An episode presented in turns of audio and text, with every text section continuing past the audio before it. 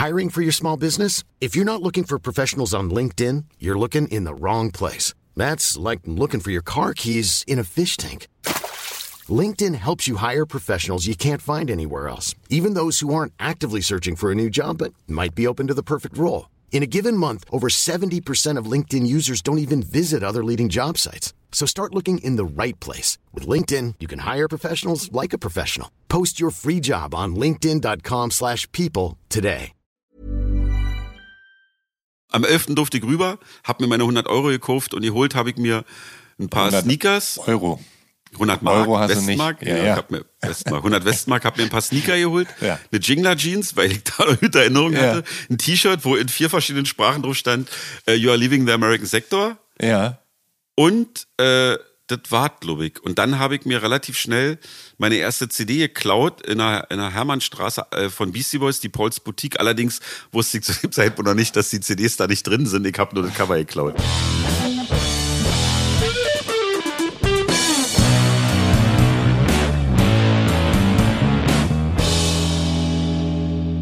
Hallo und herzlich willkommen zu Der Soundtrack meines Lebens. Ich bin Jan Schwarzkamp und ich werde euch in diesem Podcast auf eine musikalische Reise mitnehmen. Eine durch das tönende und klingende Leben meiner Gäste. Mal nerdig, mal erhellend, immer persönlich. Ein Austausch über Popkultur im Allgemeinen und ein Blick aufs Leben durch die Linse der Musik im Speziellen. Viel Spaß mit der folgenden Episode.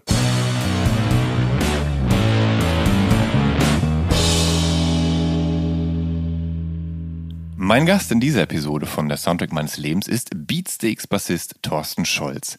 Geboren ist er 1973 in Leipzig, er wächst aber in Ostberlin auf.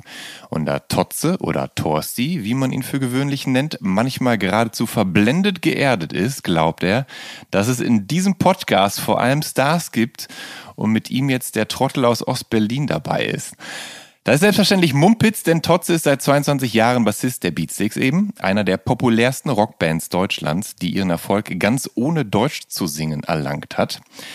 Dass er bei den Beatsticks gelandet ist, hat nicht nur damit zu tun, dass er ein gnadenlos sympathischer Mensch ist, sondern auch damit, dass er schon früh im Berliner Punk- und Hardcore-Geschehen mitgemischt hat. Er spielt nämlich in der Hardcore-Band Low Chains, hat Konzerte mitveranstaltet, beziehungsweise ähm, eine Radiosendung in den 90ern gemacht, die Hardcore Fight Night im offenen Kanal Berlin. Mittlerweile hat er längst bei Radio Fritz vom RBB angeheuert mit seiner Sendung Ständig Totze. Und als DJ Totze Trippi legt er auch schon seit einem Vierteljahrhundert auf. Ja, und hier ist er nun also, der Mann, der Herzen schmelzen lässt, der Hip-Hop-Punk mit Metal-Vorlieben, der Tattoo-Atze mit dem Lokalkolorit und einer der wenigen Menschen, von denen ich mich gerne auf den Mund küssen lasse. Ich muss fast weinen. Ja. Lieber Thorsten. Guten Tag, Scholz. vielen, vielen Dank. Das Schön, ja schön ganz dass du da bist. Ja, schön. und hier Teil von der Soundtrack meines Lebens bist. Sag mal, magst du eigentlich lieber Totze oder Torsti genannt werden oder würdest du dir wünschen, dass Menschen dich einfach mal Thorsten nennen? Oh Gott, da habe ich noch nie drüber nachgedacht. Ich finde, ich wundere mich immer, dass Leute, die, die tatsächlich schon äh, auf die 50 zugehen, zwischen 40 und 50 sind, immer noch Torsti sagen. Das ich dann irgendwie Ja. ganz niedlich. Bei Totze, eigentlich ist es ideal, aber Thorsten stimmt. Eigentlich ist Thorsten auch gar nicht so. Früher dachte ich immer, ein ultra bescheuerter Name. Ich finde den, der ist ja nicht so bescheuert. Der ist ja nicht so bescheuert. Thorsten war immer so. Meine Mutter hat ja damals gedacht, nee, sie nennt mich Thorsten, weil den kann man Ja. nicht verniedlichen. Das hat ja ganz, Das hat geklappt, nicht, ja. nicht funktioniert offensichtlich. Ne. Also gut, Totze ist jetzt keine Verniedlichung. Torsti schon, aber Totze Hm. ist ja eher eine nee. Ver Ver Verderbung. Verballhornung, ja, Ja. auf jeden Fall. ähm, aber bemerkenswert, Thorsten ohne Haar, ne? Ja, im Osten, das ist ein Ja. Schnickschnack gewesen, so was brauchten wir Ja. nicht. Den hat man ja eh nicht gehört oder das Haar hört man eh nicht, von Ja, daher. der Osten konnte sich keine Haars leisten. Und hab das habe ich Ja. auch immer, der Osten, also Quatsch, so ein Blödsinn. Haar. Ja. Ich finde auch, Thomas sollte ohne Haar geschrieben werden, braucht man auch nicht. Nee. Ja, ist egal. Ähm, du bist in Leipzig zur Welt gekommen. Ähm, äh, wann und mit wem bist du dann nach Ostberlin gezogen? Ähm, ich glaube tatsächlich, dass ich, ähm, ne, ich bin natürlich mit meinen Eltern nach Berlin Ja, ja. gezogen. Ich habe auch nicht viel mitzureden gehabt. Hätte ja sein können, dass die Großeltern gleich auch noch mitgekommen sind zum Beispiel oder Ja, sowas. ich glaube tatsächlich, dass meine, meine Eltern damals noch, weil ich glaube, die waren, ich bin ja ein Bastard, wie man so schön sagt. Meine Eltern waren noch nicht verheiratet, als ich zur Welt gekommen bin. Ich bin im März geboren und im Oktober wurde geheiratet. Und ich glaube, die haben im Oktober geheiratet und dann wurde nach Berlin gezogen. Ich glaube, ich habe auch noch das erste Jahr im Kinderzimmer meiner Mutter quasi gelebt. Und mein Vater, der Onkel meines Vaters, war der Nachbar der Eltern meiner Mutter. Deswegen haben die irgendwie. Onkel deines Also irgendwie war haben- der Nachbar der Eltern. Meine Eltern hatten keine eigene Okay, Bude ja. in Leipzig und haben erst eine Wohnung in Berlin bekommen, im Prenzlauer Berg hier im Görner Ei. Und so haben die da irgendwie noch bei Verwandten oder, oder Eltern gewohnt und dann sind die nach Berlin gezogen. Und mein Vater wurde, glaube ich, versetzt. Der war ja bei der Stadtsicherheit und hat einfach dann wahrscheinlich eine Dienstwohnung in Berlin gekriegt. Ja, ähm, das ist, ähm, das ist eine interessante Vergangenheit. Ja, da ja, ja. ähm, äh, spielte in eurem Haushalt Musik irgendeine Rolle damals? Also so gerade so von, von Elternseite null. Also, äh, ich habe mich natürlich vorbereitet. Ich habe den Podcast ja, ich habe dir auch schon ein paar Mal gesagt, dass ich ihn wirklich toll finde. Und habe dann immer so bei den Fragen so überlegt, okay, was würdest du denn sagen? Also ohne, dass ich gehofft habe, dass Ja. du mich einlädst, aber dachte mir so, nee, tatsächlich, Musik war nicht wichtig. Ich glaube, Ja. wir hatten, ihr habt eine Truckstop-Platte, Ja. eine Platte von einem ungarischen Country-Festival, wo ich den Namen nicht aussprechen kann. Es gab eine Beatles-Platte Natürlich. und Rafi Deutscher, der irgendwann ein Projekt hatte, Mixed Emotions hießen die. Und dann gab es noch Juliane Werding ja. und äh, sowas wie CC Catch oder Jennifer Rush irgendwie. Wobei wir da ja jetzt auch schon fast über die 80er aber da sind wir ne? also bei den, bei den Ja. drei Platten. Aber davor so, ich glaub, also Truckstop kann aber dieses ungarische Festival, ein paar Pudis-Platten gab's. Mhm. Ähm, Truckstop auch war so, ich glaube, ich kann mich ja auch an die ersten, das muss dann so Ende der 70er, so als ich so 5, 6, 7 Ja. war, habe ich, glaube ich, erst registriert, was Platten sind. Und das waren, glaube Ja. ich, die Platten, an die ich mich noch erinnern kann, ja. so, aber, aber das sind natürlich zum Teil ja auch äh, Künstler aus dem Westen.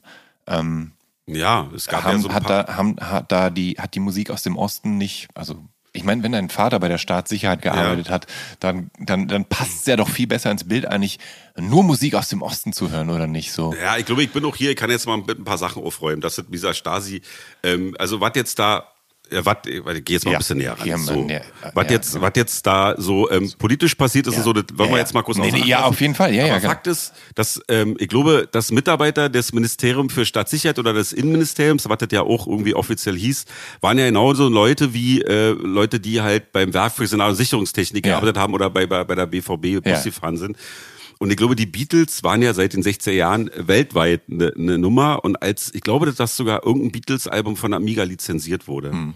Und das stand bei meinen Eltern. Die waren nicht groß Musik interessiert, aber ansonsten wurde Musik genauso konsumiert wie in jedem anderen Haushalt. Ich weiß zum Beispiel auch, ich musste als Kind immer fragen, ob ich Westfernsehen gucken durfte. Dann wurde das aber immer erlaubt. Aber meine Eltern haben jetzt nicht und ich will mich jetzt damit auch nicht rausnehmen, die waren jetzt nicht ultrasystemtreu. Die waren weder in Mhm. einer Partei, meine Mutter hat bei der Staatsbank der DDR gearbeitet, mein Vater, wie gesagt, Kraftfahrer bei der Stasi. Die waren beide Parteimitglied, aber es lief, wenn ich rinkam, genauso Kesselbuntes wie Wetten das. Ja. Also das war völlig egal. Ich glaube, das war, die haben so ein bisschen aufgepasst, dass man nicht zu viel glotzt. Mhm. Aber das war am Ende scheißegal. Guck einfach nicht so viel Fernsehen, weil das halt blöd ist.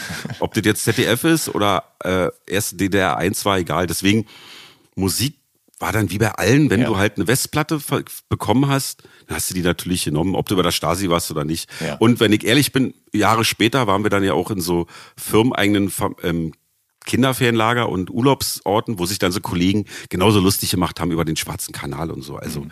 das war, muss man alles so ein bisschen, ich glaube, so einer, in einer normalen Welt war das alles, ja, und da wurde sich genauso lustig gemacht über den Chef wie jetzt hier, wisst du? Ja. So. Du hast äh, als Kind viel Radio gehört, also äh, DT64, Rockradio B und äh, Radio for You.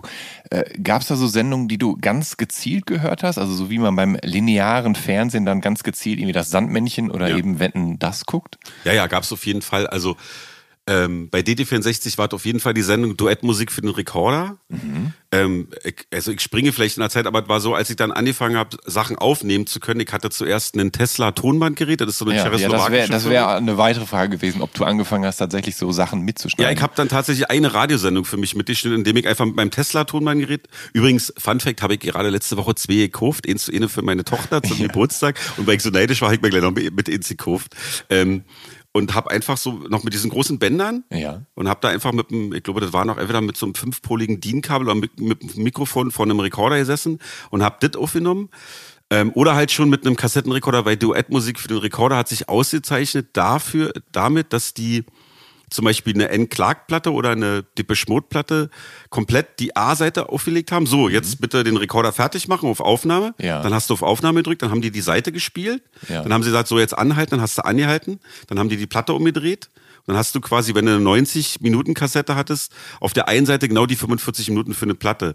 Äh, so lief das halt. So haben Ja. halt quasi so Rad Radio oder Radiomoderatoren oder Redakteure dafür gesorgt, dass die Jugendlichen an Westmusik kamen. Ja. Da habe ich tatsächlich noch zwei, drei Tapes zu Hause von, da muss ich jetzt überlegen, aber ich glaube, Fade to Grey war von, wie heißt die Band? F- Fade to Grey. Äh, Visage. Visage. Ich habe eine Visage-Platte, eine N-Clark-Platte noch aus äh, DT64-Zeiten, Mhm. wo dann quasi ohne überhaupt was zu erzählen zwischendurch die komplette Platte abgespielt wurde, Ja. damit du als Jugendlicher in der DDR dieses Album komplett hattest.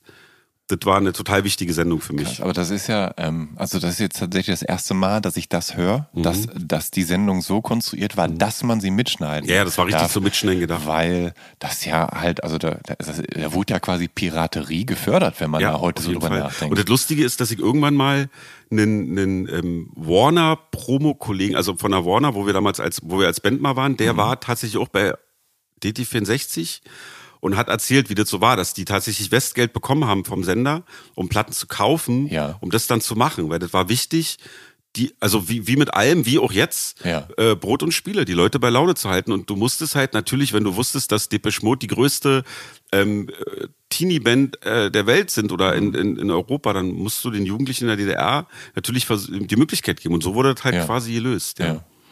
Auf jeden Fall. Sonst, sonst hätten die rebelliert. Viel früher Ja, schon. ey, naja, ich meine, rebellieren konnte man ja trotzdem und hat man ja noch Gründe gehabt. Aber, und dann gab es noch eine andere Sendung auf dem SFB 2 und zwar hieß die Hey Music mit Jürgen Jürgens. Und Jürgen Jürgens hat, war so eine Top 30, Top 40, Ja. eine Chartsendung und der hat immer ausgespielt. Und zwar nicht bloß die normale Single-Version, sondern teilweise ähm, Maxi-Version. Also ich hatte dann auch mal Behind the Wheel von Depeche Mode in der 8-Minuten-Version auf meiner Kassette Ja. und war wahnsinnig stolz.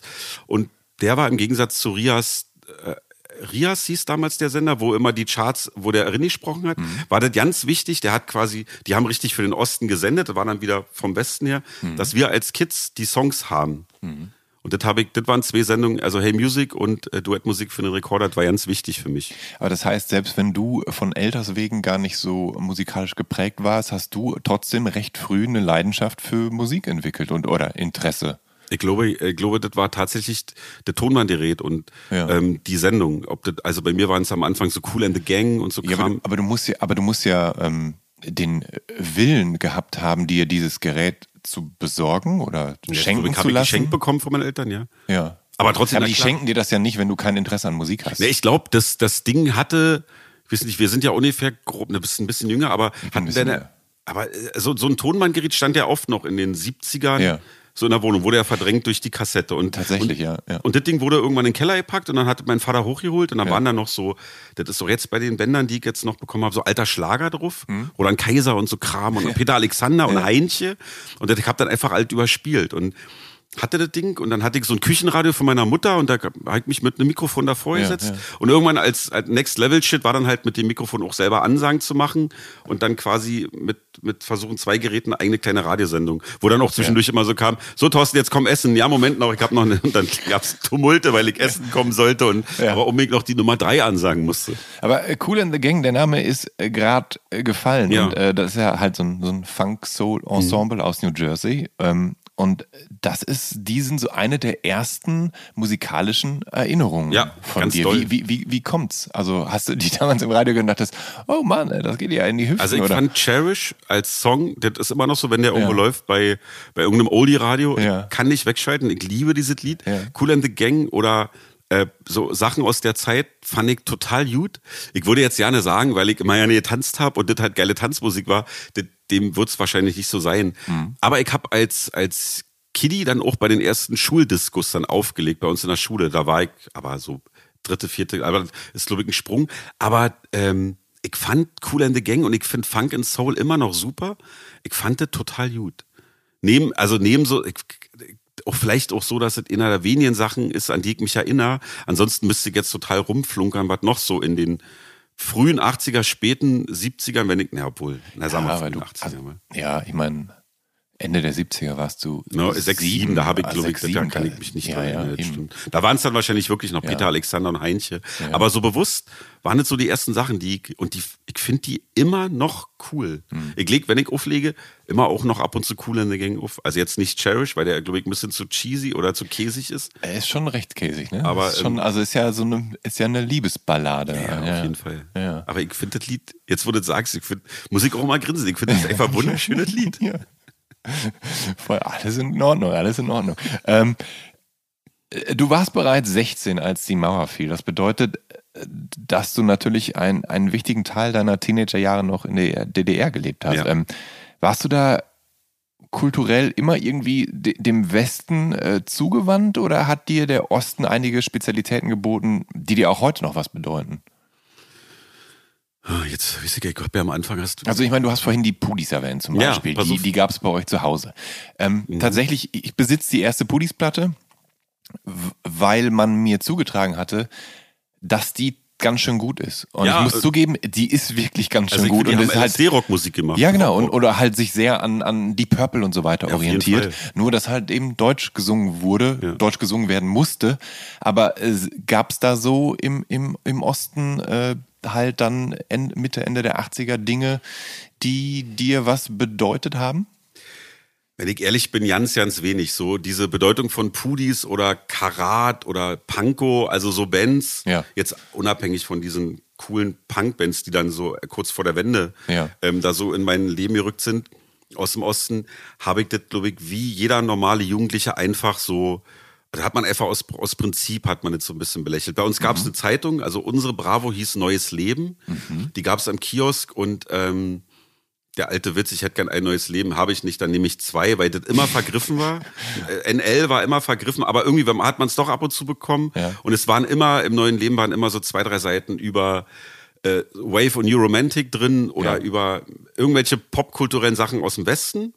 Und am Ende gab es immer so eine, so eine vier Visitenkarten, die konnte man so aus, rausnehmen und daraus konnte man quasi ein Cover knicken für sein Tape. Ah. Ja. Und ähm, da war dann so Inka Bause, IC Falkenberg, so Popkünstler aus mhm. dem Osten. Und das hat mir alles, das war mir alles egal. Ja. Also ich glaube, dass sowas wie Westernhagen, Grönemeyer, Bab, das waren Sachen, die, ich glaube, am Ende war es dann schon im Westen Musik. Ich muss aber sagen, ich habe irgendwann mal den Chemie- und Physikwettstreit in meiner Schule gewonnen, ja. weil ich war wirklich ein sehr guter Schüler, immer durchgehend. Ja. Und habe dann auch an so komischen, es wurden immer so Olympiaden ausgetragen von Leuten, die nicht genug von der Schule kriegen sollten, von so, von so Spießer-Idioten ja. wie mich. Die wurden dann auch mal noch im, Nach, im, Nach, im Nachmittag in so, in so eine Klasse gesetzt und haben dann noch zusätzlich irgendwas gelernt. Und da gab es immer so Physik-Olympiaden, Chemie-Olympiaden, da hat man einfach so gegeneinander Aufgaben gelöst. Ja. Naja, und ich habe da immer gewonnen gewonnen und weiß noch, dass ich Pudis Live in Sachsen, ein Live-Album von denen als Doppelalbum geschenkt bekommen habe. Und das erste, was ich gemacht habe, ist, diese Hülle wegzuschmeißen und diese beiden schwarzen Scheiben zu nehmen und aus einem Rest Bravo, bei uns gab es in der Klasse die Hucke-Brüder, Ike und Mario, die haben immer die Bravo verkauft. Ja. Immer so eine Einzelseite, ein Zehner, Doppelseite 20 Mark. Ja. Das war mir alles immer zu teuer. Ich habe immer Europe gekauft für 10 Euro und, oder 10 Mark und fand das eine unglaubliche Schweinerei und habe dann immer den zerfledderten Rest bekommen, ja. den die dann nicht mehr weiter verwerten konnten. Und da gab es ein Foto, wie die Red Hot Chili Peppers mit Socken über ihrem Penis mhm über diese über die äh, Abbey Road, Abbey Road gehen. Ja, ja, genau. Und das Ding konnte man quasi so rund, rund ausschneiden, dass es aussah wie das Label. Das habe ich ja. dann quasi auf diese Schallplatte geklebt und, habe mir diese, diese Schallplatten so an die Wand gemacht, so als in meinem Kinderzimmer, so, so damit mein Zimmer halt nicht so blöd aussieht. Weil ich mir halt kein großes Morton Harkett oder Dave Gahan Poster leisten konnte. Dafür war die Ostplatte mhm. gut. Ich hatte, ich hatte tatsächlich auch äh, so ein Schlagersampler, Evergreens des, des Schlagers oder so geschenkt bekommen von meinen Großeltern. Ja. Und die hatte tatsächlich grünes Vinyl. Von, also ich hatte halt nur schwarzes Vinyl, aber diese eine bunte, das war so die erste, das erste farbige Vinyl, was Ja. ich hatte. Sah halt total gut aus, nur der Inhalt war total doof. Ja. Und ich hatte so ein grün-schwarzes äh, Typo Negative Logo, was genau aufs Label passte. ja wie Arsch auf Eimer. Und das passt, passt habe ich drauf gemacht und mir die auch an die Wand Auch an die. Wand. Ja, genau das Gleiche. Ich glaube auch tatsächlich, dass die Unterschiede, vielleicht äh, beantwortet auch so ein bisschen die Fragen von vorhin, die Unterschiede zwischen Ost und West waren am Ende, ob du Stasi-Eltern hattest oder äh, am Ende gar nicht so schlimm. Also wir hatten kein Westgeld, wir hatten auch kaum, also nee, wir hatten natürlich keine Westverwandten und es, oder Bekannten und hatten dann auch, es gab bei uns in der Familie ultra Stress, weil mein Opa ist irgendwann, wollte in den Westen fahren, dann gab es irgendwann keine Kontakte mehr zwischen meine Mutter und ihre Schwester haben sich 20 Jahre lang nicht gesprochen, weil mein Vater irgendwann gesagt hat, ey, wenn du rüberfährst, müssen wir den Kontakt abbrechen. Also wir durften nicht irgendwie in West, also nach Ungarn fahren oder Ja. also maximal in die Tschechoslowakei. Aber ansonsten war, ich glaube tatsächlich, wir uns äh, am Ende nicht groß unterschieden haben. Außer man hat vielleicht den, das Glück, dass man ein großes Geschwisterkind hat, was einem Ja. coole Musik zeigt. Ja. Das hatte ich nicht, deswegen Ja. musste ich mir das selber. Also ich habe dann ACDC war dann irgendwann, ach, das gibt ACDC oder es gibt 77er Punkrock, aber diese Entwicklung normal war irgendwie gleich. Aber was ist denn mit so älteren Schülern oder ältere Geschwister von Freunden aus dem Freundeskreis und so, dass du, also weil da hat, manchmal hat man da ja das Glück, dass man dann über solche Umwege an die, an den wirklich coolen Stuff kommt. an den wirklich coolen Stuff bin ich dann irgendwann echt erst merklich, also auch Ja. mich zu erinnern gekommen, als die, als ich meine Ausbildung angefangen habe. Ja. Da gab es einen Kollegen, Ja. mein Kumpel, Ähm, ja, aber ja, egal. Genau, da, da kommen wir auf jeden Fall noch hin. Da will ich Also noch es gab hin. keine genau. großen Brüder. Ich Ja. überleg, nee, es gab, Ja. waren wirklich Icke und meine, meine, meine, meine, meine Tapes von meinem Mhm. Tonband und dann irgendwann meine Kassetten. Und dann hat man in der Schule natürlich, ich weiß noch, ich habe irgendwann für Dead or Live 10 Mark bezahlt, um mir von Doreen aus meiner Klasse die Kassette zu überspielen. Also bei uns hast du Geld bezahlt, um Tapes zu kopieren. Ja. Und je schlechter die Qualität wurde, war völlig, ja, du hast die Zehner trotzdem bezahlt. Und so ist man halt an so, an so, bei mir waren so New Wave Sachen gekommen, aber eigentlich nur über Klassenkameraden, Gleichaltrige. Ja. Ältere haben uns eigentlich immer nur entweder mit Stein beworfen oder wollten uns ärgern. Also ich hatte nie Freunde, die älter waren. Ähm, was ich wohl weiß, ist, dass du, du hast durchaus ein Fable für so Arbeitslieder und linksfaschistische Liedermacher wie äh, Franz Josef Degenhardt oder Hannes Wader, ne? Der Ding hat tatsächlich, kannte, kenne ich erst seit kurzem. Ja. Hannes Wader. Und ähm, bei mir waren es eigentlich sogar die Originale, also die Moorsoldaten und so was. weil Ja. Wir mussten so was, die Internationale und so was, haben wir im Unterricht gelernt. Ja. und mussten das auch singen. Und ich habe immer gemerkt, so, das war so Hans Eisler und Busch und Mhm. so, war. Ernst, nee, Ernst, doch, Ernst, doch, Ernst Busch und so, dass mich das immer, ich fand das gut, das hat mir gefallen. Und Hannes Wader habe ich dann tatsächlich mitbekommen, dass der irgendwann diese ganzen Arbeiterlieder kon konzentriert gesungen hat. Aber das hat mir gefallen, ja. Kleine Trompeter und Ja. Ernst Thälmann Brigaden und so was, ja, ja. Das, Genau, da, hast du das dann aber, das hast du dann noch zu Schulzeiten kennengelernt, sowas. ja, Und wobei das, bei hat- uns auf gar keinen Fall linksfaschistisch genannt wurde. Also, das Wort linksfaschistisch gab's bei uns ja, nicht. ja, ja, ja, ja. Aber ja, Äh, das die- war, glaube ich, ja. Teil des Unterrichts. Ja. Und ich konnte nicht besonders Aber singen. demokratisches Liedgut, ist das passender, adäquater? Nee, ich nee, weiß ich, glaube, es nicht. ich nee. glaube, das war dann schon, bei uns waren das einfach Arbeiterkampflieder. Ja. Und das wurde natürlich, fand natürlich alle scheiße. Und ich glaube, ich habe mich da auch nicht groß mit Leuten darüber gestritten, ob ich das gut oder schlecht finde. Ich habe nur gemerkt, dass ich die Moorsoldaten als Lied total gut finde. Mhm. Ich finde das einfach ein Top-Lied, ist ein Megatext. Und das ist auch so, alles sehr eindringlich. Auch die, äh, ja, die Internationale und so, das sind einfach Sachen, die, die funktionieren bei mir, die Mhm. berühren mich. Am 30. November 1982, da wird über das VEB, also Volkseigener Betrieb, äh, Deutsche Schallplatten Berlin, das Album Thriller von Michael Jackson veröffentlicht. Ja. Und da warst du neun Jahre alt. Und das war deine erste Platte. Aber hast du die direkt mit neun bekommen oder dir gekauft?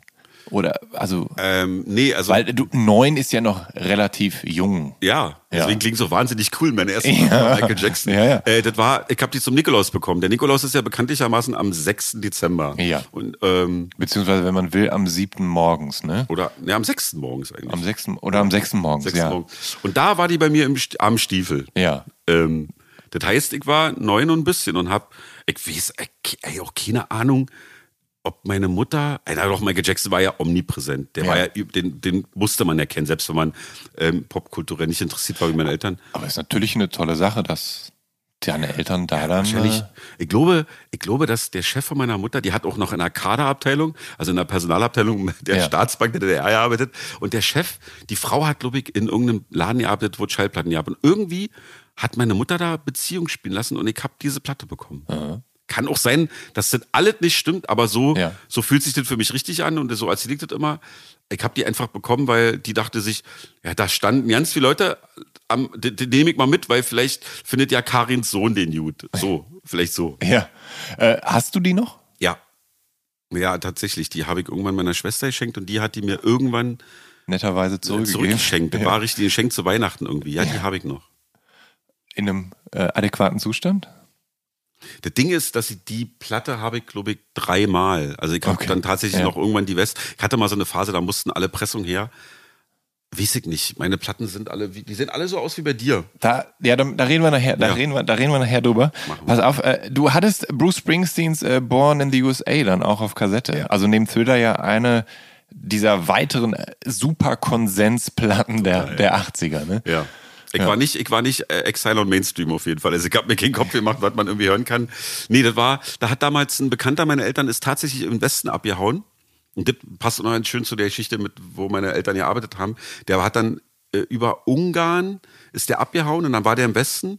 Und der durfte ja keinen Kontakt mit meinen Eltern haben, sonst wäre mein Vater im Knast gewesen und weiß ich, was passiert wäre. Und der Ja. hat dann, wir hatten ein befreundetes Ehepaar meiner Eltern, die lebten in Treptow, die haben dann offiziell Kontakt mit diesem Freund gehabt, der da äh, im Westen, der hat immer Pakete dahin geschickt zu denen und dann sind wir dahin und dann hat, haben wir immer Sachen bekommen aus den Paketen. Und da war irgendwann eine, eine Jingler Jeans oder irgendwas dabei und äh, auch diese Kassette. Und die steht bei mir immer noch neben der ersten Beatsticks-Kassette, steht die immer noch im Schrank. Ja. Äh, immer noch Born in the USA, ja, das fand ich damals. Ähm, I'm on Fire, glaube ich, das ist auch Ja. so ein Lied, der wie, wie bei Cherish, wo ich dann immer denke so, ja, okay, ja, ey, könnt ihr mir echt alle am Arsch lecken, Ja. Äh, beste Lied und so. Ich glaube, es ist auch mein liebstes Springsteen-Lied. Ja, ist, ja. ist toll. Und ich, und ich verbinde mit der Platte vor allen Dingen so einen Spanien-Urlaub, Mhm. wo die Songs, die Hits der Platte einfach überall auf Hot Rotation in allen Läden waren. Es lief einfach den ganzen Sommer lang Bruce Springsteen. Ich stell dir mal vor, das wäre jetzt immer noch so, du kommst, fährst zum Balaton und überall läuft Bruce Springsteen. Wäre das nicht auch schön? Ja, Ja, natürlich. Also es gibt Schlimmeres. Also. Das wäre echt schön. Und ähm, ich weiß noch, dass mein Papa sich dann auch äh, diese CD gekauft hat Mhm. äh, für meine Mama, weil meine Mama Springsteen schon ganz cool fand. Siehst du? Toll. Ja. Und äh, kann man auch co- cool finden. ne? Kann man cool finden, Ja. auf jeden Fall. Das Cover ist auch recht sexy. So Ja, der sieht mega aus, finde ich Jeans auch. von ja. hinten, weiße T-Shirt, mehr brauchst du ja nicht. Auf jeden T-Shirt und Jeans. Hat Frauenarzt irgendwann auch gerappt. Kann man, kann man machen. Ähm, du bist musikalisch wahnsinnig offen und sehr breit aufgestellt. Und ich weiß also nicht genau, ob bei dir wirklich so Dinge so passgenau abgelöst wurden oder ob sich Dinge einfach überlappt haben oder ob du einfach parallel alles Mögliche gemocht und gehört hast. Ne, aber du hast zum Beispiel gesagt, das, das kam vorhin auch schon durch, dass du so großer New Romantic-Fan warst. Ja. Und da magst du halt, das magst du bis heute, also du magst halt so 80s, Sinti-Pop und so weiter, äh, Bands wie Depeche Mode, Pet Shop Boys, Bronski Beat. Ähm, und in der Hinsicht bist du natürlich definitiv ein Kind deiner Zeit. Ja, total. Ja. 80er. Es gibt, ich habe hab letztens zu Weihnachten ein Baustellenradio bekommen von einer Firma, die man jetzt nicht nennen muss. Und da läuft immer der. Sender 80s, 80s, da laufen nur 80er. Und das habe ich immer in meiner Wohnung, mach's immer an, das kommt, mir gefällt jedes Lied. Und dann hat aber Peter Illmann moderiert da ganz viel, den kennst du ja, Ja. bestimmt auch. Ja. Und da kommen immer so, so Synthie-Wave-Pop-Stunden. Und da gefällt mir alles.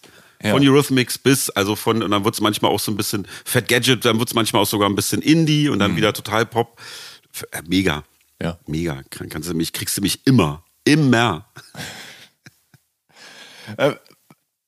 Warst du denn schon, bevor du 16 warst, New Romantic und hattest dich da so dann äh, so optisch auch im Zweifel angepasst? Also Markus Kafka war ja hier, Ja. der einfach auch riesiger Depeche Mode Fan ist vor allen Dingen und der ja wirklich sehr interessant aussah. Interessante Frisur, dieser skelettierte Katzenkopf umgehängt, äh, Ledermantel, Pipapo. Warst du so auch unterwegs oder warst du da moderater? Also Markus war, es ist ja in Full Effect. Ich habe mir den Podcast auch angehört und das ist übrigens auch total lustig. Es gibt totale Parallelen. Mhm. Also das, was Markus da erzählt hat, konnte ich alles unterschreiben. Nur hätte ich niemals ja. einen Katzenkopf. Also ja. hätte niemals, also ja. bei mir, ich war auf jeden Fall die Popper-Variante von einem Euromantic. Das lag in, einmal daran, dass also so mit 14, 15 fing an. Davor war ich immer noch so, ich war ein großer Nena-Fan. Mhm. Das ist ja jetzt mittlerweile egal. Mhm. Nena-Fan, Patcher Boys habe ich schon immer gut gefunden und war eigentlich so ein bisschen so ein Popper. Also ich hatte auch weiße T-Shirts, Netzhemd drüber und ich habe auch mal eine Phase, wo ein Modern Talking oder ein CC Catch-Sticker an meiner Brust war. Ja. Mit sieben, acht, wo dann alle so dippe schmoten. Dann habe ich irgendwann diesen ganz schlimmen Pop weggelassen und habe mich der guten Popmusik zugewandt. Und dann gab es eine Phase, dann wollte ich, dann wollte ich natürlich so New Romantic-mäßig aussehen. Im Westen hatten die Dr. Martens an, schwarze Klamotten mhm. und so. Das ging alles nicht. Also hat man sich versucht, im Berufsbekleidungsladen schwere Arbeitsschuhe zu holen, die so ein bisschen nach Dr. Martens aussehen. Ja. Schwarze Klamotten waren auch schwer, habe ich auch nicht bekommen. Deswegen habe ich meine fröhlich quietschgelben Sachen oder was ich so pastellfarbene Sachen versucht mit so Blaubeer oder irgendwelchen Färbemitteln zu färben, damit das alles so ein bisschen dunkel aussah und hatte die Haare auch so ein bisschen hoch und dann, wisst ihr, so, äh, so das Pony nach vorne, also versucht so ein bisschen so wie Vince. Flock of Seagulls. Flock, oder? Flock of Seagulls oder Vince Clark in der, in der ja. Phase oder ja, okay. so mäßig. Ja. Ja.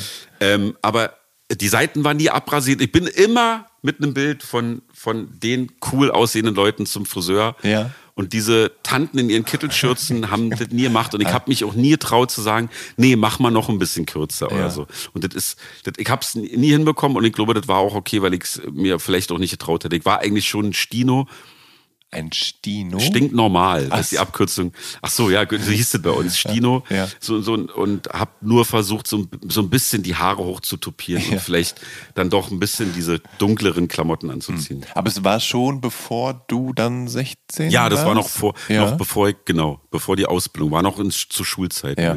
Weil äh, du sagst nämlich, dass du mit, also dass mit 16 dann so die Hip-Hop-Phase kam. Mhm. Ähm, was ja ganz, was ja ganz interessant ist, war ja wirklich zwei schon sehr unterschiedliche Dinge sich da so ein bisschen ablösen oder dann anfangen parallel zu ja. laufen. Ja, damals Vor, war das noch wirklich zwei verschiedene Lager. Ja, ja, ja, genau eben und auch, also auch stilistisch und, und optisch und so weiter.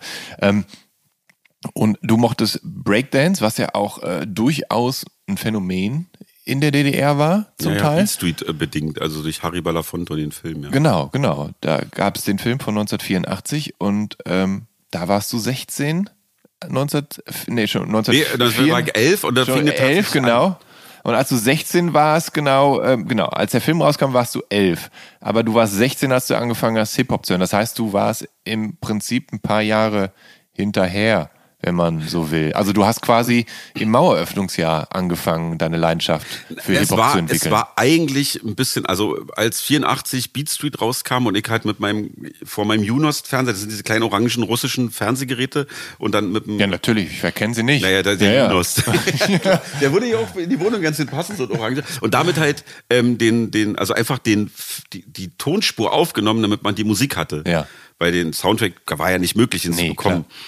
Ähm, und dann auch versucht, ähm, ja, versucht so mit, mit weißen Handschuhen vom Spiegel so ein bisschen Robot-Blatt zu machen. Das war dabei elf. Und dann ging es so los, da war ich, wie gesagt, ein bisschen zu jung. Die großen bei uns Also du hast den schon mit elf dann gesehen? Ja, ja. Film. Wir waren ja. noch im Kino und dann lief der im Fernsehen. Ja. Und ich war jetzt nicht 50 Mal im Kino wie manche ja. andere. Also die 12, 13, 14-Jährigen waren ja dann bei uns das war dann ja schon, da warst du mit 14, warst du in der achten, so achte, neunte, die waren dann schon laufen da und die haben dann auch viel gehört und irgendwann ja. ging das los so mit, mit Rap und dann war das ja alles noch amerikanisch. Mhm. Und dann kam irgendwann, das war, da war ich in der zehnten Klasse, das musste dann, da war ich so 15, also kurz, naja, eigentlich fast anderthalb Jahre bevor die Mauer fiel, da gab es dann halt so Electric Beat Crew, Electric Bean Posse, die Downtown Lyrics, also diesen genau, ganzen. Genau, da, da wollte ich nämlich, nämlich jetzt hinkommen, weil mhm. ähm, diese Hip-Hop-Bewegung schlich sich ja, wie der Punk eben auch, in die DDR ein. Vor, genau. Vornehmlich natürlich in, in den 80ern. Wann auch sonst vorher gab es ja Hip-Hop und Punk jetzt nicht so Nee, sehr oder ja, nicht so ausgeprägt. Und genau, die Electric Beat Crew ist ein deutsches Hip-Hop-Duo, bestehend aus Olaf Kretschmann alias Master K und Marco Birkner alias MAC. Ja. Und die beiden haben äh, tatsächlich die erste und einzige englischsprachige Hip-Hop-Platte der DDR veröffentlicht. Ne? Und Genau. die mochtest du gerne. Ja, die Oder fanden wir alle mega. Ja. Ist jetzt leider, einer von den Bänen ist weggeschwurbelt, einer von denen hat sich in so ganz komische Sphären begeben. Okay. Habe ich jetzt tatsächlich mal mit, ähm, also von einem Freund recherchiert bekommen. Electric Beat Crew war, also erstmal Beat Street hat, hat ja alles verändert. Das war Mhm. ja total krass. Und dann war, war ja auch da noch nicht viel Hip-Hop drin. Also dieses, äh, hier so Planet Rock von Africa Bambata und so diese Phase, DJ Cool Herc, also diese Anfangssachen, da waren ja noch nicht mal die Beastie Boys, da gab's ja noch nicht mal Run DMC. Das war ja noch Ja. davor, da war ja viel dieses, äh, also diese Electric Boogie Musik und viel so, so DJ-Kram. Mhm. Ja. Und auch noch so viel Pop und RB und, und Funk and Soul. Und daraus ist ja dieser Rap entstanden. Und das hat sich ja so über, naja, Monate, dann waren es in zwei Jahre. Und irgendwann kamen diese Bands. Und ich weiß, ich war noch als Schüler in der Werner Seelenbinder Halle. Also das ist jetzt das jetzige Velodrom. Und da hat das das Low Spirit Label, das ist das Label von Westfalica Bambata, von Westbam gewesen. Der hat damals eine Veranstaltung da durchgeführt, wo erst ganz viele Rap-Crews aufgetreten sind, Electric Beat Crew, Electric Bee and Posse, Downtown Lyrics und dann hat Westbam aufgelegt und das war auch alles eher nicht Technoid, elektronische Musik, aber so Electric Boogie, so dieser ganze B-Boy-Kram. Und das, da war ich noch Schüler und das hat mich, da war ich so, boah, ist das alles krass geil. Und die haben alle noch auf Englisch gerappt. Das hat ja auch im, im, im Westen noch keiner auf Deutsch. Das kam dann erst viel, viel, viel Ja. später. Und das waren die Sachen, die ich damals mitbekommen habe. Dann irgendwann gab es jetzt auch Sampler und auch Veröffentlichung von Rap-Sachen, die dann in der DDR entstanden sind, aber dann irgendwann nach 89. Aber Was, was ich bemerkenswert finde, weil ähm, tatsächlich äh, wurde Englisch, Entschuldigung, dass ich Nee, so naiv nachfrage, aber wurde Englisch unterrichtet? Weil ich, ich dachte immer, dass man in der DDR dann halt vor allen Dingen Russisch ab in der, der, Schule. fünften hatten wir Russisch. Ja. durchgehend bis zur zehnten und dann gab's ab der achten Klasse die Möglichkeit, sich für Englischunterricht einzutragen. Und Ja. das waren dann immer die Streberidioten, Ja, die äh, durften wo dann, du dann dazugehört hast. immerhin? genau, wo ich Ja. dazugehört habe, die durften dann zur, ähm, zur Belohnung zur nullten Stunde antanzen. Ja. Also nicht um zehn vor acht, sondern Ja. zehn vor sieben. Ach, und haben dann Scheiße. Englisch wo uns dann immer die, die keinen Bock hatten, immer den dicken Daumen gezeigt haben, ey, ihr Ja. Trottel, entweder warst du schon eine Stunde in der Schule oder du hast am, wir hatten ja Samstag noch Unterricht, Mhm. oder du hast samstags noch von elf bis zwei Englisch gehabt. Du wurdest also quasi dafür bestraft, dass du noch extra eine Sprache Ja. lernen wolltest. Aber ich habe tatsächlich sogar, ich habe ja einen Realschulabschluss gemacht, ganz normal auch eine Englischzensur und habe dann Ja. da schon acht, 19, drei Jahre Englisch gehabt. Ja. Muss man jetzt davon ausgehen, dass die ganzen englischsprachigen DDR-Rapper, Mhm. dass das alle Streber waren, weil die dann alle in der nullten Stunde auch Englisch belegt Du haben? kannst dir ja mal Electric Beat Crew anhören. Ja. Ähm, es ist so, wie, wie wahrscheinlich 1984 auch ein Max Herre auf Englisch gerappt hat. Ähm, also das ist war Break to the Beat, we funky beat. Also das war so rudimentär. Ich glaube, Ja. da wurde einfach, wurden Bruchstücke aus Bruchstücke aus amerikanischen anderen Songs Rap-Songs irgendwie und Listen to the music, Ja. what I say. Wie, äh, so. Cut and Paste und so. Genau, so, so halt. Okay. Dafür musstest du nicht groß Englisch können. Ähm, und vielleicht, vielleicht waren die auch die Streber, ey, keine. Ahnung. Lief sowas auch im, im DDR-Jugendradio dann? Ja.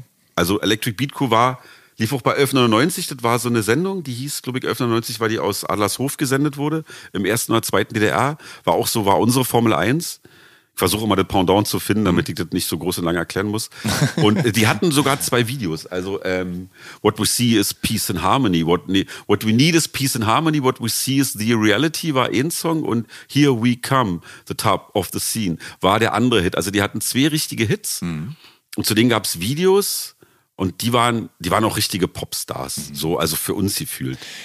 Ähm, wenn ich mich nicht irre, wurde ja Musik immer erst geprüft, bevor sie dann veröffentlicht werden durfte. Genau. Ne? Weißt du, ob das bei denen auch dann Ganz der. Fall war und ob die dann hier, What We Need is Peace and Harmony ist ja eine ganz simple und positive Message. Ja. Sprich, war das natürlich auch darauf gemünzt, da, damit sie mit ihren Songs durchkommen und so? Also kann ich mir gut vorstellen. Ich, ich gebe dir auf jeden Fall mal, wenn, wenn wir nachher diese sehr zu empfehlen, die DVD Here We Come über die Entstehung von Rap und Breakdance und Hip-Hop in der DDR. Fängt auch so 1984 oder so an, ist großartig. Und da wird auch so ein bisschen erzählt, wie diese ganzen Breakdance-Crews ja auch irgendwann sich einstufen lassen mussten. Ja. Genau wie DJs oder Bands. Und ich kann mir vorstellen, dass ja so Rap war ja am Anfang dieses Representer-Ding, zu erzählen, wie cool man ist und warum Ja, man hier ist, um die natürlich. Party zu rocken Ja, und klar. so. Und dagegen ist ja erstmal nicht einzuwenden. Und ich glaube, dass dieses Harry Belafonte-Ding, der ja damals äh, Beat Street produziert hat, Westermann. der hat ja tatsächlich, der hat ja bei den ganzen Ja. Funktionären der DDR Ja. ja, irgendwas ausgeschaltet, Ja. dass die ja dieses, ich weiß noch, ey, das war wirklich so, in, diesem, in dieser DVD kommt das doch raus, die haben den Film in den Kinos laufen lassen und dachten, na geil, jetzt zeigen wir mal unseren ganzen Jugendlichen, dass den Ami-Kids, denen geht's ja noch viel schlechter. Ja, aber wir sind in, aus diesem Film raus und dachten uns, wenn der Typ mit diesem Kangol-Head über diesen äh, äh, Zebrastreifen läuft und mit seinen Adidas-Klamotten, ne, denen geht's doch nicht schlechter in der Bronx oder so. Also den Eindruck, der uns vermittelt, so, Ja. dass die da im Kapitalismus, wir so, ey nein. Also jetzt Jahre später, natürlich gibt's da Aufnahmen, wo man halt die Bronx oder die ganzen Ecken da sieht, wo man sagt, oh Gott, und man kennt ja auch diese ganze Geschichte, wo dann Crack oder Heroin seinen sein Siegeszug gemacht hat, sag Ja. ich mal, dass das natürlich alles ganz grauenhaft ist und wo dieses Land jetzt steht und so. Aber für uns war das so, ey, das, das ist, also, sag mal, genau so möchte ich leben. Ja.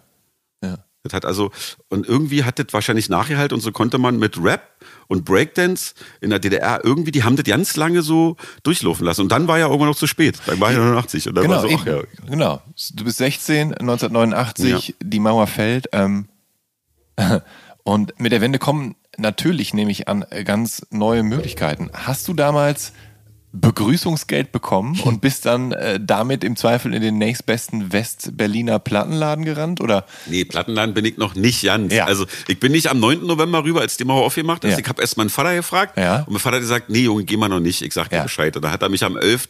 November, wahrscheinlich hat er seine Akte vernichtet, ich weiß es nicht. Ich habe wirklich nie gefragt, ich weiß es nicht. Am, am 11. durfte ich rüber, habe mir meine 100 Euro gekauft und geholt habe ich mir ein paar 100 Sneakers. Euro. 100 Mark, Euro hast du Westmark. nicht. Ja, Ja, hab mir Westmark, 100 Westmark, hab mir ein paar Sneaker geholt, Ja. eine Jingler Jeans, weil ich da noch gute Erinnerung Ja. hatte, ein T-Shirt, wo in vier verschiedenen Sprachen drauf stand, äh, You are leaving the American Sector Ja. und äh, das war glaube ich. Und dann habe ich mir relativ schnell meine erste CD geklaut in der, in der Hermannstraße äh, von Beastie Boys, die Pauls Boutique. Allerdings wusste ich zu dem Zeitpunkt noch nicht, dass die CDs da nicht drin sind. Ich habe nur das Cover geklaut. Ah. So, aber Platten, Ja. nee, ich war damals immer noch, wir waren, also ich glaube, dass dieses Tape-Game, das hat sich bei uns immer noch bis in die, also bis in die 90erin bei CD-Player wahnsinnig teuer, CDs auch. Ich glaube, Ja. ganz lange. Und ich habe tatsächlich erst angefangen, ich habe mir dann Vinyls gekauft. Ich Ja. war relativ schnell im WOM und habe diese ganzen 999 Sachen, Specials, Madness und so. Das kam relativ schnell nach der Wende, dass ich Schallplatten gleich, ich habe gleich Schallplatten gekauft. Ja. CDs kamen erst viel später. Ähm, ja, ich meine, CD. CDs war damals auch noch, also war ja noch Hightech, also es war ja eine, eine, auch ja. eine Sensation, Nee, ich da glaube aber immer den noch- ersten Player zu holen. Ich glaube tatsächlich immer noch, also ich habe mir von, das Westgeld musste ausgegeben werden, da war ich auch nicht anders als die anderen Ostler. Ja. Für Klamotten, also Ja. eigentlich für Klamotten. Ich wollte. Mhm. halt irgendwie nicht mehr aussehen wie ein Ostler. Das war wichtig, weil Musik, Musik hatte ich ja, also Duettmusik für den Rekorder Ja. und ich habe immer noch alle meine Kassetten, ich habe noch 200, 300 Kassetten. Das war immer sehr, wie sagt man, heterogen, also da war immer viel drauf und Musik hat man bekommen. Also es gab ja diese Tauschkultur mit den Tapes und so. Oder tatsächlich auch, wie das bei euch, glaube ich, war, einer hat sich eine Schallplatte gekauft Mhm. und dann hat man sich die, keine Ahnung, Sidney Youngblood von dem Kumpel oder eine Prince-Platte und The Revolution hat man sich dann überspielt. Ich habe mir von den älteren Geschwistern meiner Mitschüler oder von älteren Schulfreunden äh, teilweise einen ganzen Stapel an CDs ausgeliehen, um sie auf Tapes zu überspielen, Ja. damit ich einfach alles hab, was die auch haben. Zwar nur auf Tape, aber immerhin hab ich's. Natürlich habe ich dann immer nach und nach äh, alles, was ich dann wirklich davon haben wollte, dann nachgekauft, aber es war natürlich äh, wichtig, das alles zu Wir sind haben uns da total ähnlich. Ja, Dieses, ja. ich will alles haben. Das war auch dann die Phase, wo dann irgendwann Raubkopien losgingen. Ich habe nie wirklich doll gesaugt, Ja. aber ich hab in Wäschekörbeweise von meinem Freund Tobi Schaper, den du ja auch kennst, bin ich weg und habe mir CDs von dem aus und habe stundenlang von meinem iTunes gesessen und habe Sachen reingeladen Mhm. und habe mittlerweile eine zwei Terabyte, zwei Tera, Entschuldigung, zwei Terabyte ähm, Bibliothek auf meinem Rechner, Mhm. wo ich gefühlt alle drauf habe, von irgendwelchen Deathplatten bis, keine Ahnung. Ja. Einfach weil ich dachte immer irgendwann, ich will alles an Musik haben. Ja. Und das ist ja schier unmöglich und jetzt geht's natürlich ganz einfach, aber das war für mich genau so. Ja.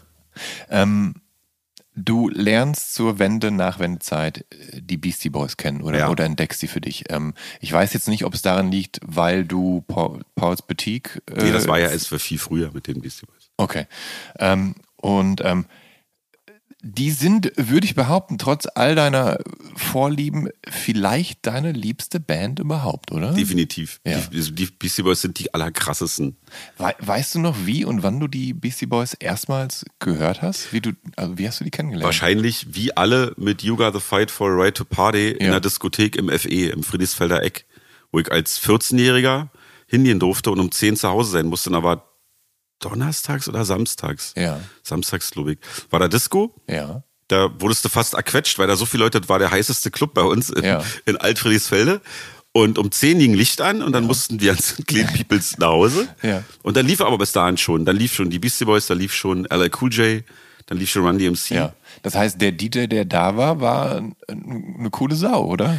Ja, aber das war ja, das war ja, das war ja die Popmusik, die alle gehört haben. Der Ja. war, ich glaube, der war schon so ein bisschen nicht Black Music ausgerichtet, aber da lief dann noch ein bisschen Madonna, aber es lief wenig so Mhm. New Romantic Kram, die beschmut kann ich mich nicht. Es lief eigentlich, lief eigentlich viel, naja, so, es lief Cool in the Gang und so Ja. ein Kram, die ganze Black Music Sache, auch James Brown und so. Ja. Und dann kam irgendwann so ein bisschen was so an Rap-Musik. Hip-Hop war ja noch, aber so, so Rap-Hip-Hop-Kram. Aber hast, hast du dich an den DJ je rangewanzt, so nach dem Motto, hey, wo bekommst du eigentlich deinen ganzen äh, Kram her und, Ja, und, und oder keine Ahnung, ja. kannst du auch mal das und das spielen oder, oder nachgefragt hier, was ist denn das gerade eigentlich? Also, Nee, du bringst mich da auf was, das stimmt. Das Jahr zwei bei uns zwei Läden, das FE und den Tierparkclub. Und ich weiß noch, also beim, F, beim FE kann ich mich an keine Sicht, an keinen DJ erinnern. Im, Mhm. im Tierparkclub gab es einen Typen, den kannte ich dann irgendwann auch. Man wollte ja irgendwie den DJ kennen. Und da bin ich sogar, aber nee, das war später, wo ich sogar mit eigenen Schallplatten hingegangen bin. Ja. Das war aber die Phase danach, da bin ich mit einer Philipp Boa Platte, einer REM-Platte noch irgendwas hin, hab dem die gegeben, dann sollte Ja. die spielen, habe ich getanzt und dann habe ich die Ja. Platten genommen und bin wieder nach Hause gegangen. Ja. Aber ich glaube, dass Gitarren und so durch die Beastie Boys und durch Run DMC oder so, weil äh, Rick Rubin ja viel Gitarren gesampelt Mhm. hat oder bei den Beastie Boys gab es ja auch ein Kerry King Solo, war? Mhm. Ähm, dass da irgendwann die Gitarre für mich kam, glaube ich. Ja. Deswegen ähm, weiß ich nur, dass ich total den Laden super fand, weil die Großen haben alle getanzt, die sahen doch alle so aus, die hatten diese Meshcaps, die hatten dann bei irgendeinem VW das Zeichen rausgerissen, Ja. alle und ich habe mich nicht getraut. Und alle wollten aussehen wie MCA oder wie Ed Rock oder wie Mike D. Und das war für mich das Allerheftigste, wenn die Songs kamen. Und dann haben wir da immer getanzt, so die klassischen Tänze. Und dann war um 10 Uhr bist du nach Hause und dachtest so, ey, die Beastie Boys sind die allerkrassesten. ja.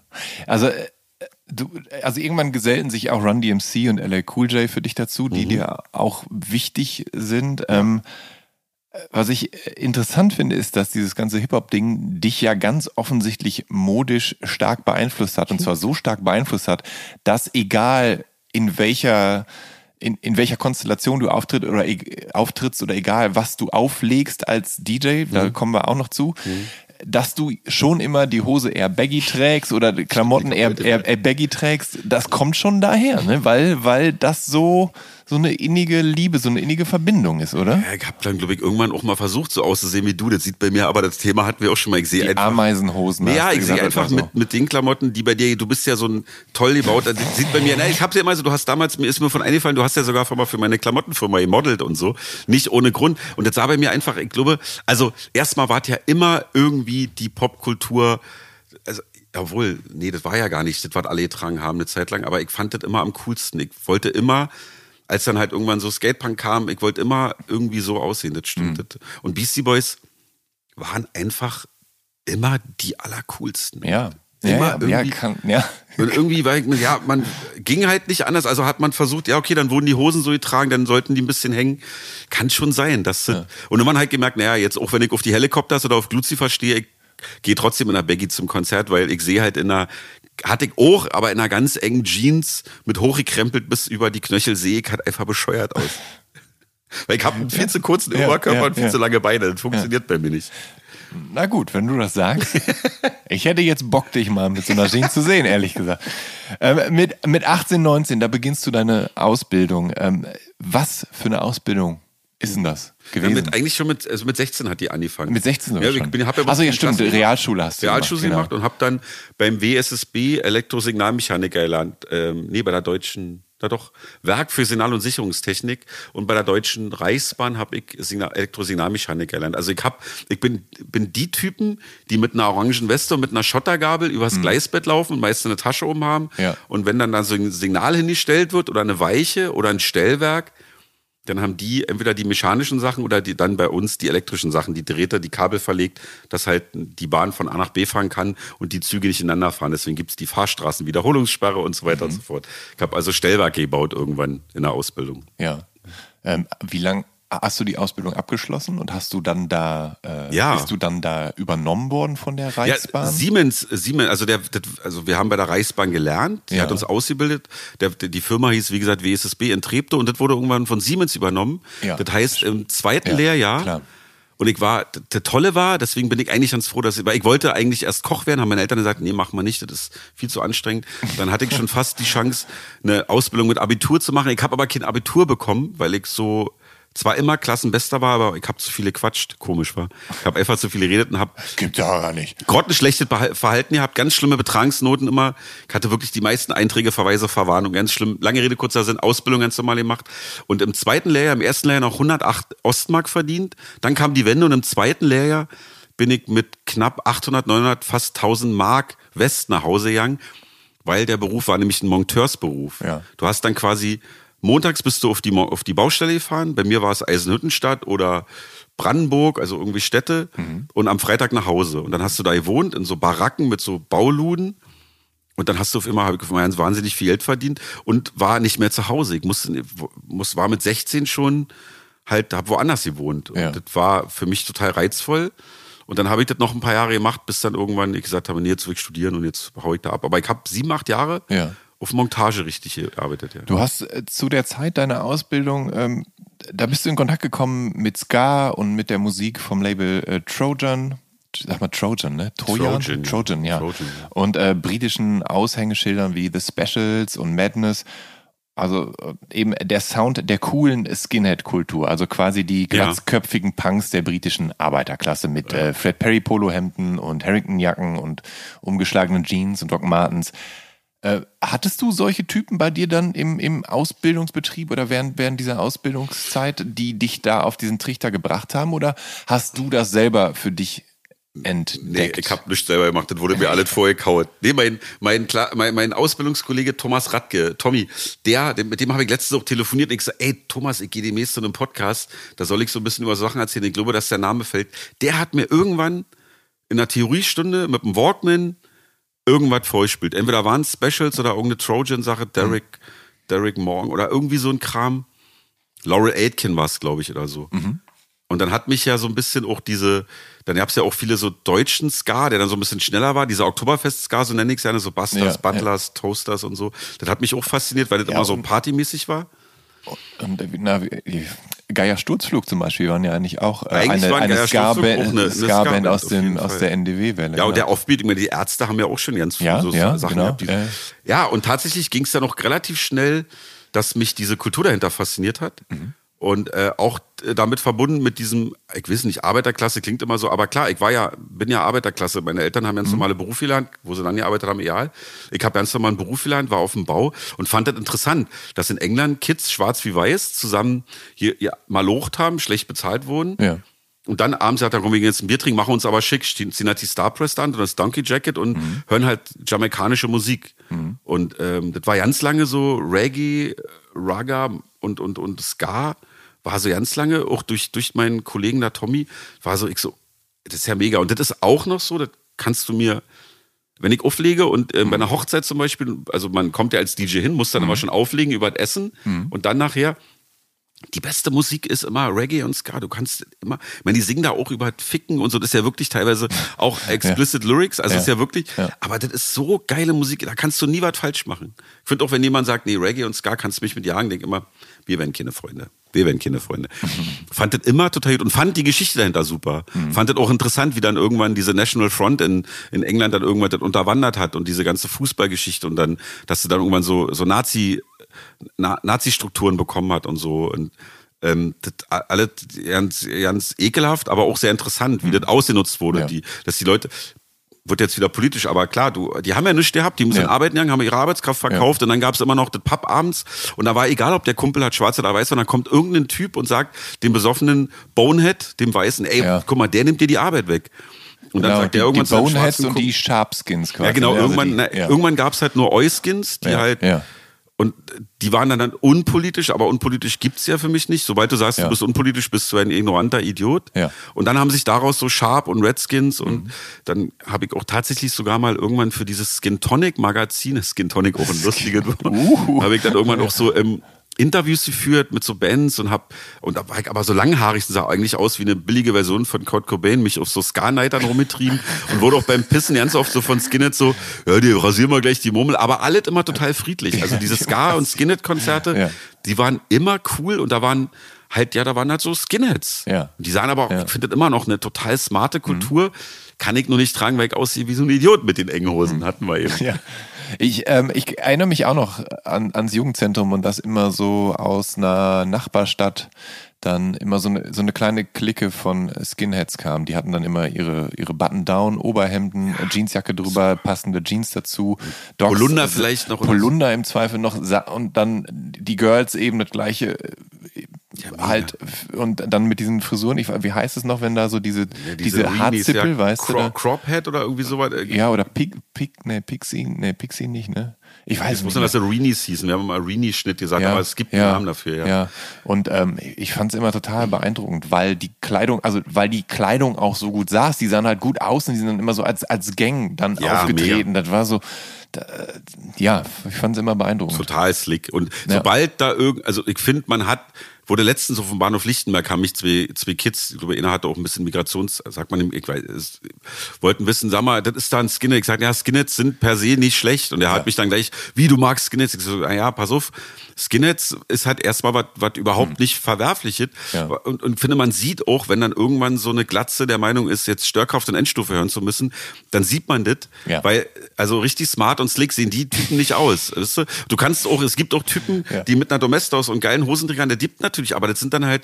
ein richtig geiler Euskin, kann diese Uniform in Anführungsstrichen tragen, aber das hat einen ganz anderen, ganz anderen Habitus und sobald das irgendwie so eine Fascho Birne ist, finde ich, kannst, kannst du mir natürlich damit nicht kommen. Aber so die Skinhead-Kultur hat mich immer wahnsinnig beeindruckt. Und dann auch später, als dann so Oi-Punk kam, bin da immer noch bei so ein paar Bands total mit dabei und sag, ja, ja, Der Osten von Berlin, der hat ja damals äh, eine eigentlich kaum geduldete, jedoch existente Punk-Szene. Also Westberlin ja sowieso. Mhm.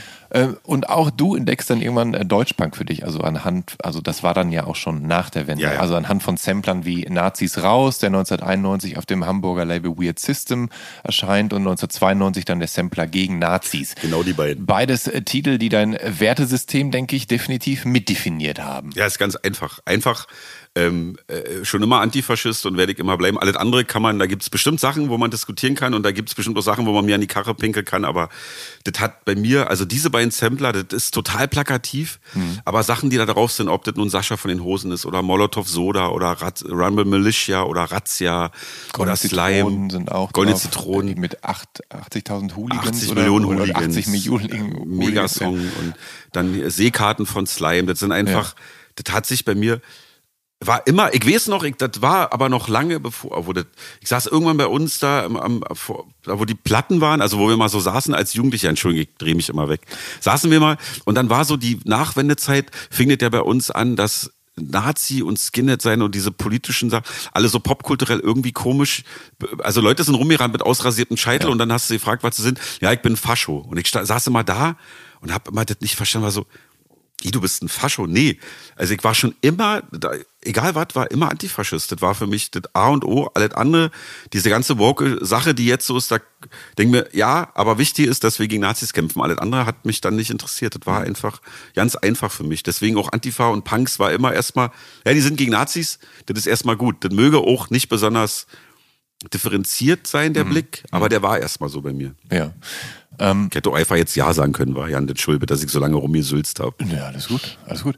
Ähm, äh, zwei Deutschpunk-Alben, die für dich äh, alles überragen, sind die Düsseldorfer Fehlfarben mit ihrem 1980 erschienenen Debüt Monarchie und Alltag. Ja. Und dann die Mitte der 80er in Ostberlin gegründeten Skeptiker mit dem 91er Album Sauerei, Ja. das mit dem Klassiker Deutschland Hals Maul beginnt. Ach. Äh, warum diese beiden Punk-Alben?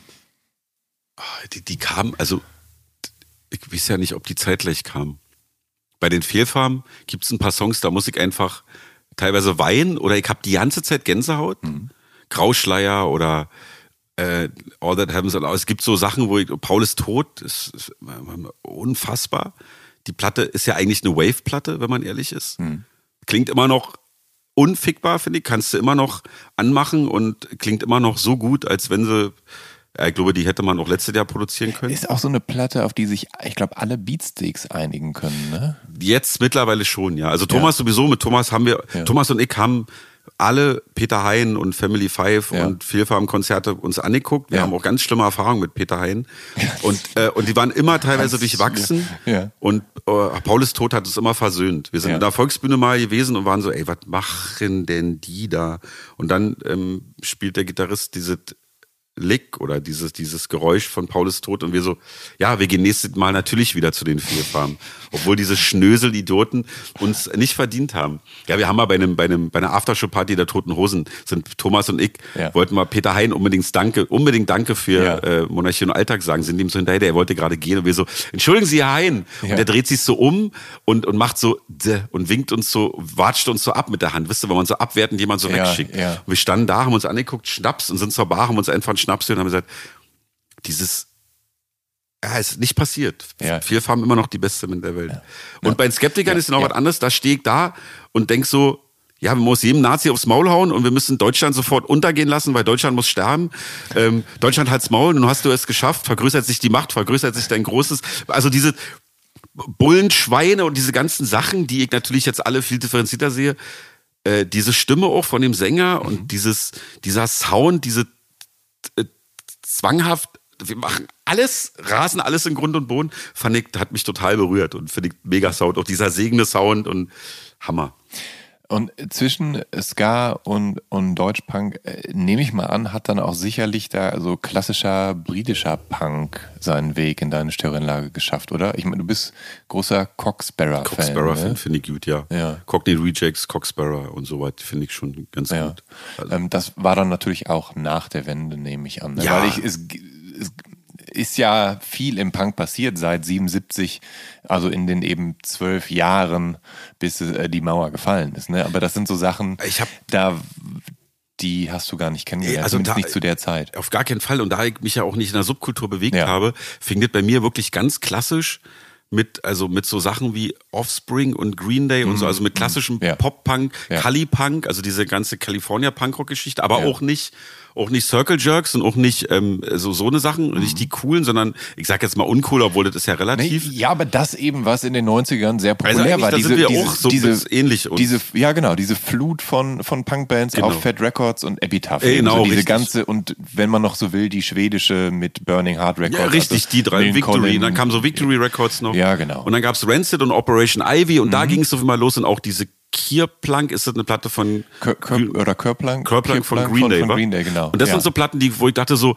ah, die klingen ja irgendwie ein bisschen geiler als die neuen Sachen, mit denen sie dann so berühmt wurden. Ich habe dann immer ja. mir dann die Platte davor und dann war ich so, ah, warte mal, was ist denn das? Wieso klingt denn das so ein bisschen schrammliger und die fällt mir eigentlich besser und dann waren dann kam ich irgendwie UK Subs und dann bist ja. du irgendwann bei dem 77, dann war irgendwann ja Spirit of of, naja, of six, nee, Spirit of 77 gab's ja dann irgendwann so mhm. dieses ähm, es gab ja Spirit of 69, war, war das nicht auch irgendwie, eine, war, das war, glaube ich, diese, diese Reggae- und Trojan-Geschichten und darauf anlehnend gab es dieses Spirit of 77, wo dann auf immer so 77er Punkrock kam und auch The Clash und so.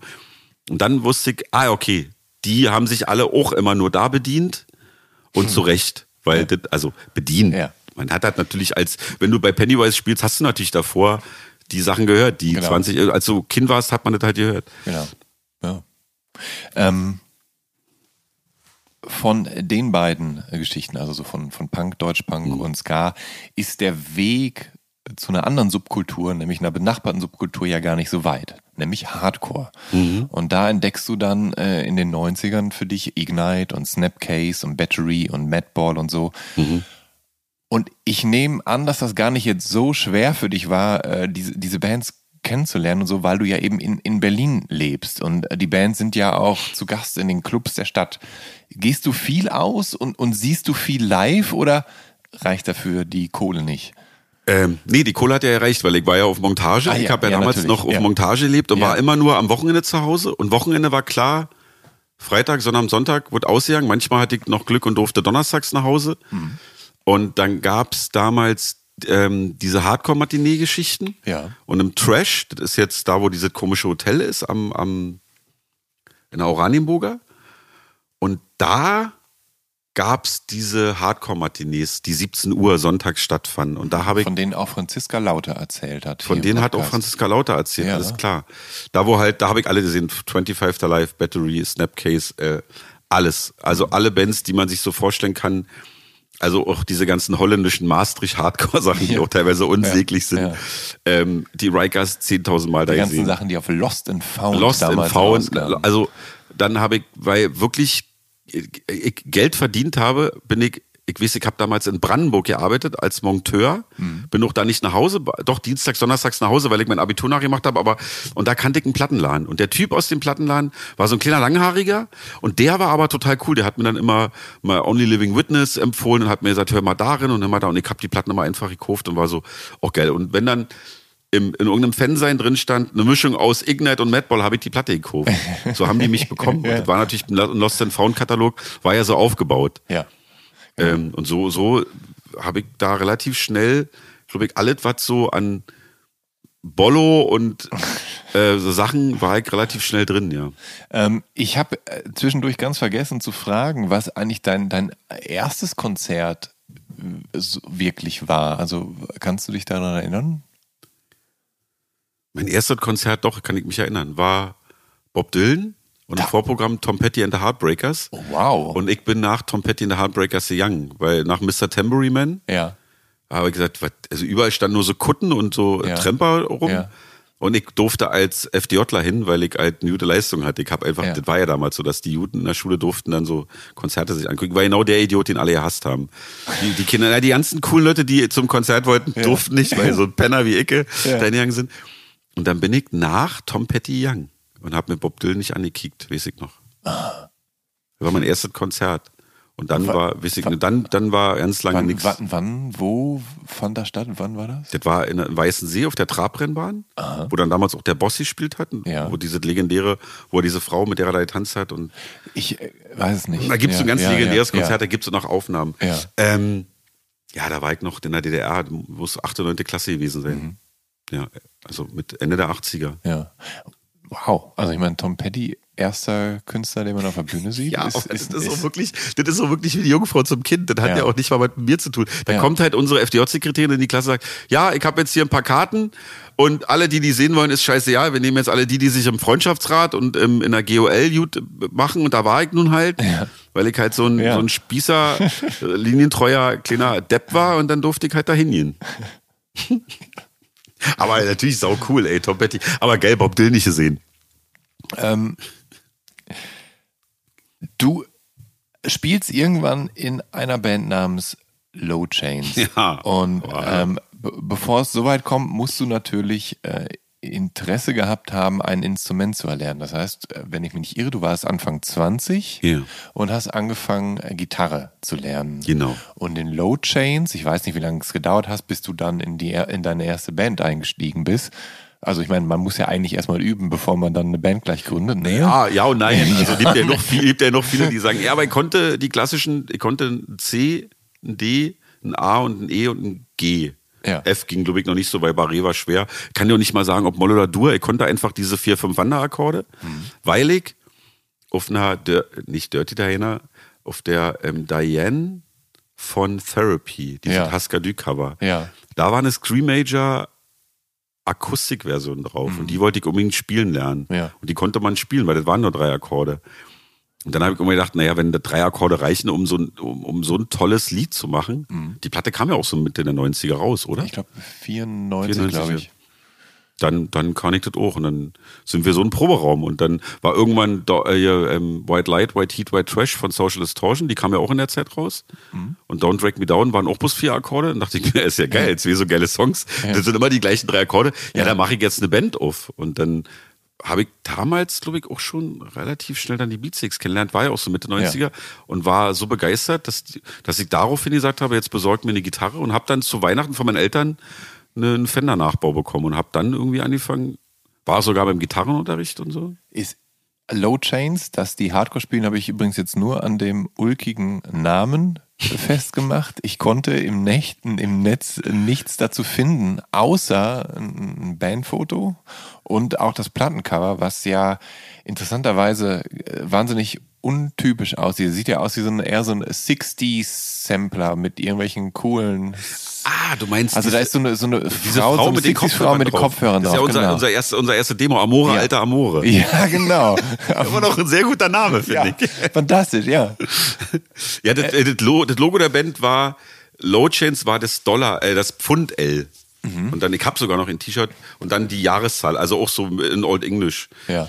Ja, tatsächlich auch die Schreibweise mit Z, ohne jetzt diese Band wieder nennen zu wollen, weil die waren bei dir Ja. im Podcast ein paar Mal Thema, war tatsächlich wegen Crown of Thorns. Also wegen so einer Hardcore-Band, Ja, diese ja. Z und nicht wegen dieser besagten Frankfurter Band. Ähm, und das war schon, wir wollten Hardcore machen. Ja. Ich schick dir das mal, Jan. Aber Crown of Thorns mit Lord Isaac oder wie der Ja, Frontmann das, da heißt. weiß ich nicht mehr. Ich weiß bloß Ja. dass da eine Platte. Ich habe eh eine CD noch. Also auch auf, auf Lost in, ne, auch eine Lost and Found Band tatsächlich. Ja, ja. Natürlich. Ja. Also für Revelation Ja. oder also für die coolen Labels hat es bei mir kaum gereicht. Ich war wirklich so ein Ja, Lost wo, and Found. wobei die ja viele Doppellizenzierungen hatten. Also sie hatten ja viel Le Revelation-Kram. Ja, die haben einfach Revelation einfach- Die haben einfach. Ja. Ich habe tatsächlich eine, ich habe eine Picture-Vinyl von Sick of It All live at the CBGBs Ja. Und äh, in, auf der Platte oder im Cover zu sehen ist Arnim Teutoburg Weiß, weil das Konzert aus dem SO36 ist. Aber es ist live aus dem CBGBs.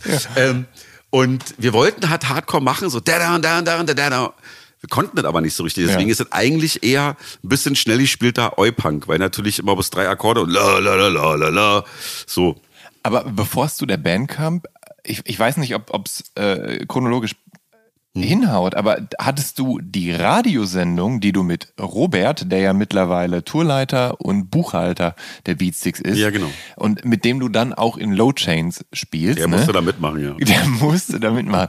Hattest du mit dem die, äh, die Radiosendung Hardcore Fight Night, Night Fight, noch ja. oder Hardcore Night Fight noch äh, vor? Ich, ich, ich glaube vorher. Vorher? Wir haben irgendwann angefangen, Bands, das muss so 93, 92, 93 einzuladen. Und da waren die Beatsticks mit dabei und da waren Third Statement dabei und da waren drei Flaschen in einer Plastiktüte und Wie, wie ist es überhaupt dazu gekommen, dass du, also ihr habt im offenen Kanal eine Radiosendung Im bekommen. OKB, genau. Wie, ja, wie, wie hat das hingehauen, dass ihr überhaupt eine bekommen habt? Seid ihr zum Sender gegangen und habt gesagt, ey, wir sind voll die Musikfans und wir haben Bock, eine Radiosendung zu machen, lasst ihr uns und dann, ja, macht mal. quasi noch, noch, noch weniger, noch barrierefreier sogar. Es war so, dass Robert und Icke waren riesengroße DT64 und dann Rock Radio B oder Fritz-Fans. Wir haben Ja. wahnsinnig viel Radio gehört. Ja. Robert Skupin, Volker Wiebrecht, Anja Kaspari Ja, waren für uns alle immer noch dabei. Marion Bra alles was äh, da To- Tommy Wosch, alles, also Kuttner und so weiter war also wirklich ich habe Stunden, ich habe Radio gehört durchgehend.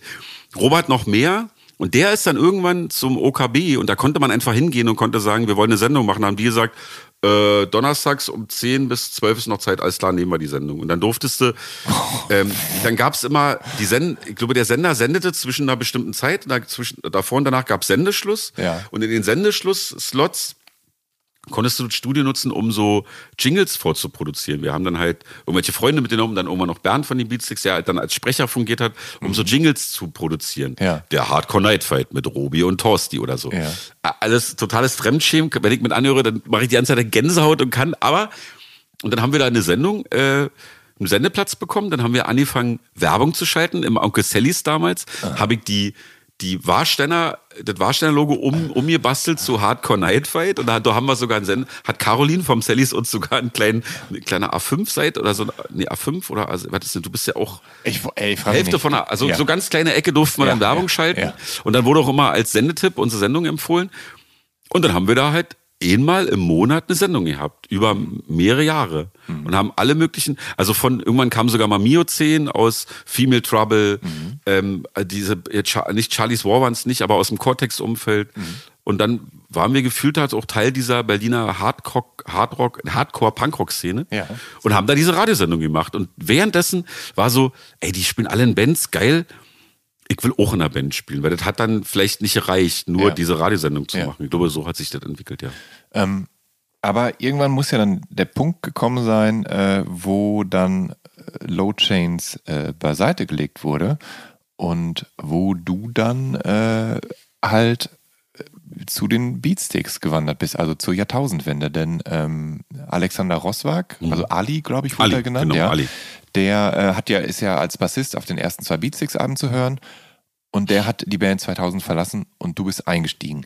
Du Richtig. kanntest die Jungs wahrscheinlich eh schon durch die Sendung, durch Robert, der ja dann zu dem Zeitpunkt ja auch schon angefangen hat für die Beatsticks zu Ja, ich war arbeiten. damals, als Robert Mercher war, war ich, hatte ich schon, habe ich schon Backline mehr oder weniger dafür die gemacht. Hm. So ein bisschen. Also Robert war ein bisschen früher dabei. Aber klar, kennengelernt durch die Radiosendung. Die haben irgendwann im, im Slaughterhouse gespielt, hier in der Lehrter Straße, Mhm. in so einem Club.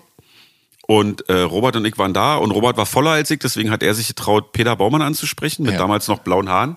Ey, wir haben eine Radiosendung, hat, habt ihr nicht Bock vorbeizukommen? Und glücklicherweise waren die auch noch so winzig, dass sie Bock hatten, zu einer offenen Kanal-Radiosendung zu kommen. Ja. Und dann kam Bernd, Arnim und Ali Ja. zur Sendung. Ja. Wir haben die Sendung gemacht und bei uns war immer Tradition, wir holen Sechserträger Bier, machen die Radiosendung, trinken das Bierchen und danach geht man noch in eine Kneipe und quatscht ein bisschen und war alte Mainz entspannt. Und wir so, ey geil, heute spielen Battery im, im, im Knark. Mhm. Passt ja super, weil Arnim war auch, also wir waren auch so, Hardcore war ja so ein bisschen, war ja cool zu der Zeit, waren ja, Ja, viele ja, ja. Hardcore-Bands. Ja, ja. Und dann sind wir zu Battery in, äh, in den Knark-Club und dann waren es aber nicht Battery die Hardcore-Band, sondern diese Metal-Band. Aha. Die dann vielleicht also Ja. Battery hießen. Aber nee, es gab, glaube ich, irgendeine Band, hat uns einen Scheiß interessiert, standen wir an der Bar alle, alle fünf, Ja. haben Bier getrunken und gequatscht und ab da habe ich kein Beatsticks-Konzert mehr verpasst. Ja. Außer die Pennywise-Tour. Aber ab da bin, sind wir immer hinterhergefahren. Wir haben dann in Fulda im Stadtpark gezeltet Mhm. Und sind dann äh, da zum Konzert oder in Saarstedt mit beim Veranstalter geschlafen, als sie diese erste 48, 49 Tour gemacht haben. Mhm. Und irgendwann war man halt so drin und irgendwann haben die mich gefragt, ey, willst du nicht mitfahren, weil du spielst, ja, ich habe dann selber Gitarre gespielt. Mhm. Peter hat mir seine Gitarre verkauft, Bernd sein Amp oder geliehen und so war man halt so total befreundet. Und dann haben die mich gefragt, ob ich nicht mal mitfahre und aufbauen will und dann habe ich das gemacht. Und dann irgendwann halt mit Arnim, da habe ich irgendwann angefangen, schon mit Arnim aufzulegen im Sage Club, donnerstags, Rock at Sage. Haben wir unten im Keller aufgelegt. okay, das damals heißt, ihr schon. seid so lange schon ein DJ-Team. Ja. Also ü- 23, ja, merkt man Ja. nicht, wenn man die Skills, aber machen wir. Doch, merkt man mittler, merkt man schon. Doch, ihr seid doch Füchse mittlerweile. Auf jeden Fall.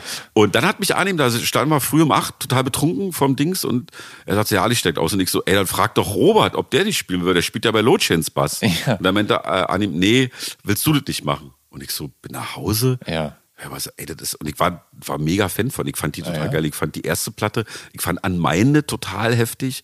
Ja. Ich fand Panic total krass. Ja, ja. Ich war im Studio, als sie die erste Platte aufgenommen haben. Wir waren im Studio bei der zweiten Platte. Wir waren richtige Freunde. Wir sind halt immer hinterher. Und das war auch nicht so, äh, jetzt rennt man an einer Band hinterher, sondern die haben sich, wir waren dann bei diesem Sex Pistols, wo die vor den Sex Pistols gespielt haben Ja. Hatten wir einen Banner bei und Arnim hat dabei gesagt, ey, war der einzige Grund, sich getraut umzudrehen, weil wir da standen. Wir haben dann irgendwann bei irgendeinem Konzert mit so als so Cheerleader Ja. so Tänze gemacht. Also wir haben uns da so richtig, richtig reingezeckt bei Ja. denen. Und irgendwann Ja, ja. konnten sie, glaube ich, nicht Ja. anders als zu überlegen, ja, da soll der Merch machen und der soll Bass spielen. Mhm. Und dann, ja. Ähm, ist es dir leicht gefallen, von Gitarre auf Bass umzusteigen? Es, es war der totale Horror. es war, es war auch so, dass Arnim hat gesagt, komm, wir fragen Thorsten. Bernd war so, ja cool, lass doch probieren. Und Peter und Thomas waren strikt dagegen. Weil die haben mal ein Konzert von Low Chains gesehen, haben gesagt, ja, aber hast du das mal bitte gesehen? Der kann da überhaupt nicht. Und dem war auch so. Ich bin dann irgendwann zu Ali Ja. mit meinen ich sag jetzt mal, hier vier Akkorde Strum, Mhm. ähm, Skills auf der Gitarre und hab dann äh, diese Songs bekommen und hab einen Bass bekommen oder hab mir ihn besorgt. Und das war für mich, ich war so, ey, das war- das ist ja Atomphysik. Also Songs wie Shiny Shoes oder Shut Up Stand Up oder Mhm. Ja. war so, wie geht denn so, wie soll man denn sowas spielen? Und dann bin ich immer zu Ali nach Kreuzberg, Arcaditzdamm und dann hat der Ja. da gestanden mit einem Kassettenrekorder. Die, nee, die CD lief vom CD-Player, der Kassettenrekorder, den hat, er, den hat er angemacht mit Mikrofon und er hat von einem kleinen Übungsamp gestanden und hat dazu gespielt. Und ich habe dann immer diese Tape mitgenommen und habe dann immer aufgeschrieben, okay, A0, D3, G2, E0, also die Ja. E-Seite, die E-Seite, die die E-Seite leer gespielt und so und habe dann da irgendwie versucht, mir die Sachen überzuhelfen und fand das wahnsinnig schwer, weil ich dachte mir, das ist ja die komplexeste Musik, die ich jemals gehört habe. Ja. Und dann haben wir halt zwei, dreimal geprobt. Ich immer, also damals noch im alten Proberaum, mit einem Bierchen hin, total aufgeregt. Und da waren halt nicht alle da, sondern alle außer Arnim. Und dann meinte Thomas danach wohl am Telefon oder Peter, ja, das war schon okay. Und dann meinte ja, ich war nicht da, können wir morgen nochmal. Und ich so, ich bin ja fast gestorben, als ich da hingegangen bin. Herzrasen. Ja. Und dann musste ich am nächsten Tag die ganze Scheiße nochmal durchspielen. Ja. Also wieder hin, wieder zwei Ja. An der Tanke geholt, wieder aufgeregt hin, in der Hoffnung, dass jetzt der Sänger das auch noch okay findet. Und dann war einfach richtig viel Arbeit. Also Thomas hat mit mir, also Bass-Schlagzeugproben haben wir halt echt richtig heftig viele probt. Ja. Hast du äh, Bassunterricht auch genommen? Ich habe dann auch Bassunterricht, aber erst mhm. Jahre später. Mhm. Also da das war. Du, genau, das hast du nämlich mal erwähnt, dass du, genau. äh, dass du äh, für ich, also auch, glaube ich, um deine Skills einfach zu verbessern, ne, nochmal Bassunterricht genommen hast. Ich konnte halt irgendwann, habe ich irgendwann erkannt, ich kann nur Beatstick-Songs spielen und auch nur die 40, 50 Songs, die dir mhm. hatte keinen Horizont. Und dann habe ich mir einen Basslehrer geholt und dann waren, war irgendwann so ein bisschen der Quintenzirkel und so ein bisschen, ah, das ist Moll, das ist Dur. Und dann war es so zur, wann kam Automatic raus, die Zeit, irgendwie ein, zwei Platten so darum, war dann so, ah, okay, das gibt's auch noch. Ja. ja du, also du bist schon so ein äh, geradezu schmerzhaft bescheidener Typ und, und, und behauptest halt, äh, dass du nichts nicht so richtig kannst. Hm? Ähm, ja, tanzen kann ich gut. Ich kann gut tanzen. aber gibt's, gibt's so, so einen Beatsticks Basslauf oder eine Songidee, die du beigetragen hast in den letzten 22 Jahren, auf die du so ein, so ein bisschen stolz bist? Ja, es gibt eine Sache, da bin ich nicht stolz, aber zum Beispiel I Don't Care würde es so nicht geben, wenn die Idee von Thomas für mich damals nicht möglich gewesen wäre zu spielen. Ich habe irgendwann gesagt, das ist mir zu schnell, kann ich das nicht langsamer spielen. Und dann war irgendwann ist irgendwann so I Don't ah. Care daraus entstanden. Ja. Dann weiß ich, dass bei Automatic zum Beispiel diese, diese, diese, diese Strophensachen, was, was einen so ein bisschen an Lou Reed erinnert, Walk on the Wild Side, glaube ich. Mhm. Das finde ich, finde ich ganz gut. Und ansonsten, ähm, dann gibt es bei uh, Everything Went Black noch so eine Stelle, wo ich weiß noch, ah, stimmt, das ist mir damals eingefallen. Und ansonsten sind, ansonsten sind auch ganz viele Sachen dabei, wo einfach gesagt wird, ja, die Gitarrenspinne, der, der Bass spielt das einfach auch, weil wir brauchen ja. einfach ein Fundament. Ja. Das ist ja auch bei uns doch alles keine Hexerei. Ja. Das ist wichtig, dass hier Kick, also Thomas Fuß und meine rechte Hand irgendwie zusammen sind. Mhm. Und da war es immer eher wichtig zu sagen, ja, okay, jetzt wird das einfach hier zusammen, zusammen durchgenagelt. Und dann, dann ist da nicht viel mit, oh, ich habe die Idee mit dem Lauf. Ähm, das ist dann einfach ganz einfach Rockmusik. Da muss man auch jetzt keinen großen Bohai drum machen. Mhm wo ich denke, ja, das kann ich, glaube ich, ganz gut mit Thomas zusammenspielen, weil das hat ja offensichtlich für ein paar Sachen gereicht, dass da viele sagen, das hat schon irgendwie Wumms. Mhm. Und da kann man ja dann auch mal sagen, ja, da habe ich auch meine kleinen Schäfchen, wie sagt man, Schäfchen zu beigetragen oder Schärfchen oder äh, Quäntchen zu bei oder ja, ist schon, ja. Ja. Das, was so stehen, ja, passt schon. Ja. Genau. Ähm, Tom Körbler, der ist euer Beatsteaks Live-Mixer. Ne? Ähm, mit dem hast du äh, ein, ja, ich würde es mal als Produzentenduo bezeichnen, ja, ja. Ähm, gegründet und ähm, wo du dich in, in anderen musikalischen Gefilden austobst. Mhm. Also ha hauptsächlich Hip-Hop, denke ich, aber da schwingt auch mal Funk mit und Disco und mhm. im Zweifel auch Elektronik. Genau. Und zwar das Kate Schellenbach-Experiment. Und der Name, der ist eine Verbeugung vor Schlagzeugerin Kate Schellenbach oder Kate Schellenbach, äh, die ja Gründungsmitglied der Beastie Boys ja. ist und dann später die Schlagzeugerin von Lucius Jackson war. So genau. eine, äh, ja, All-Girl-Indie-Rockband mit leichtem Hip-Hop-Flow, die auch über Grand Royal, dem Label von Beastie genau. Boys, erschienen sind. Die Beasties versucht haben, ihren Fehler oder ihre, ihr schlechtes Verhalten wegzumachen, was sie ja. damals an den Tag gelegt haben, als sie quasi so ein bisschen ja. rausgemobbt wurde, haben sie ja irgendwann gesagt, ah, ja. wir müssen uns irgendwie erkenntlich zeigen und haben versucht, die Friedenspfeife so mit ihr zu rauchen. Aber äh, was für eine äh, interessante Idee, dass du jetzt also dein Projekt so genannt hast.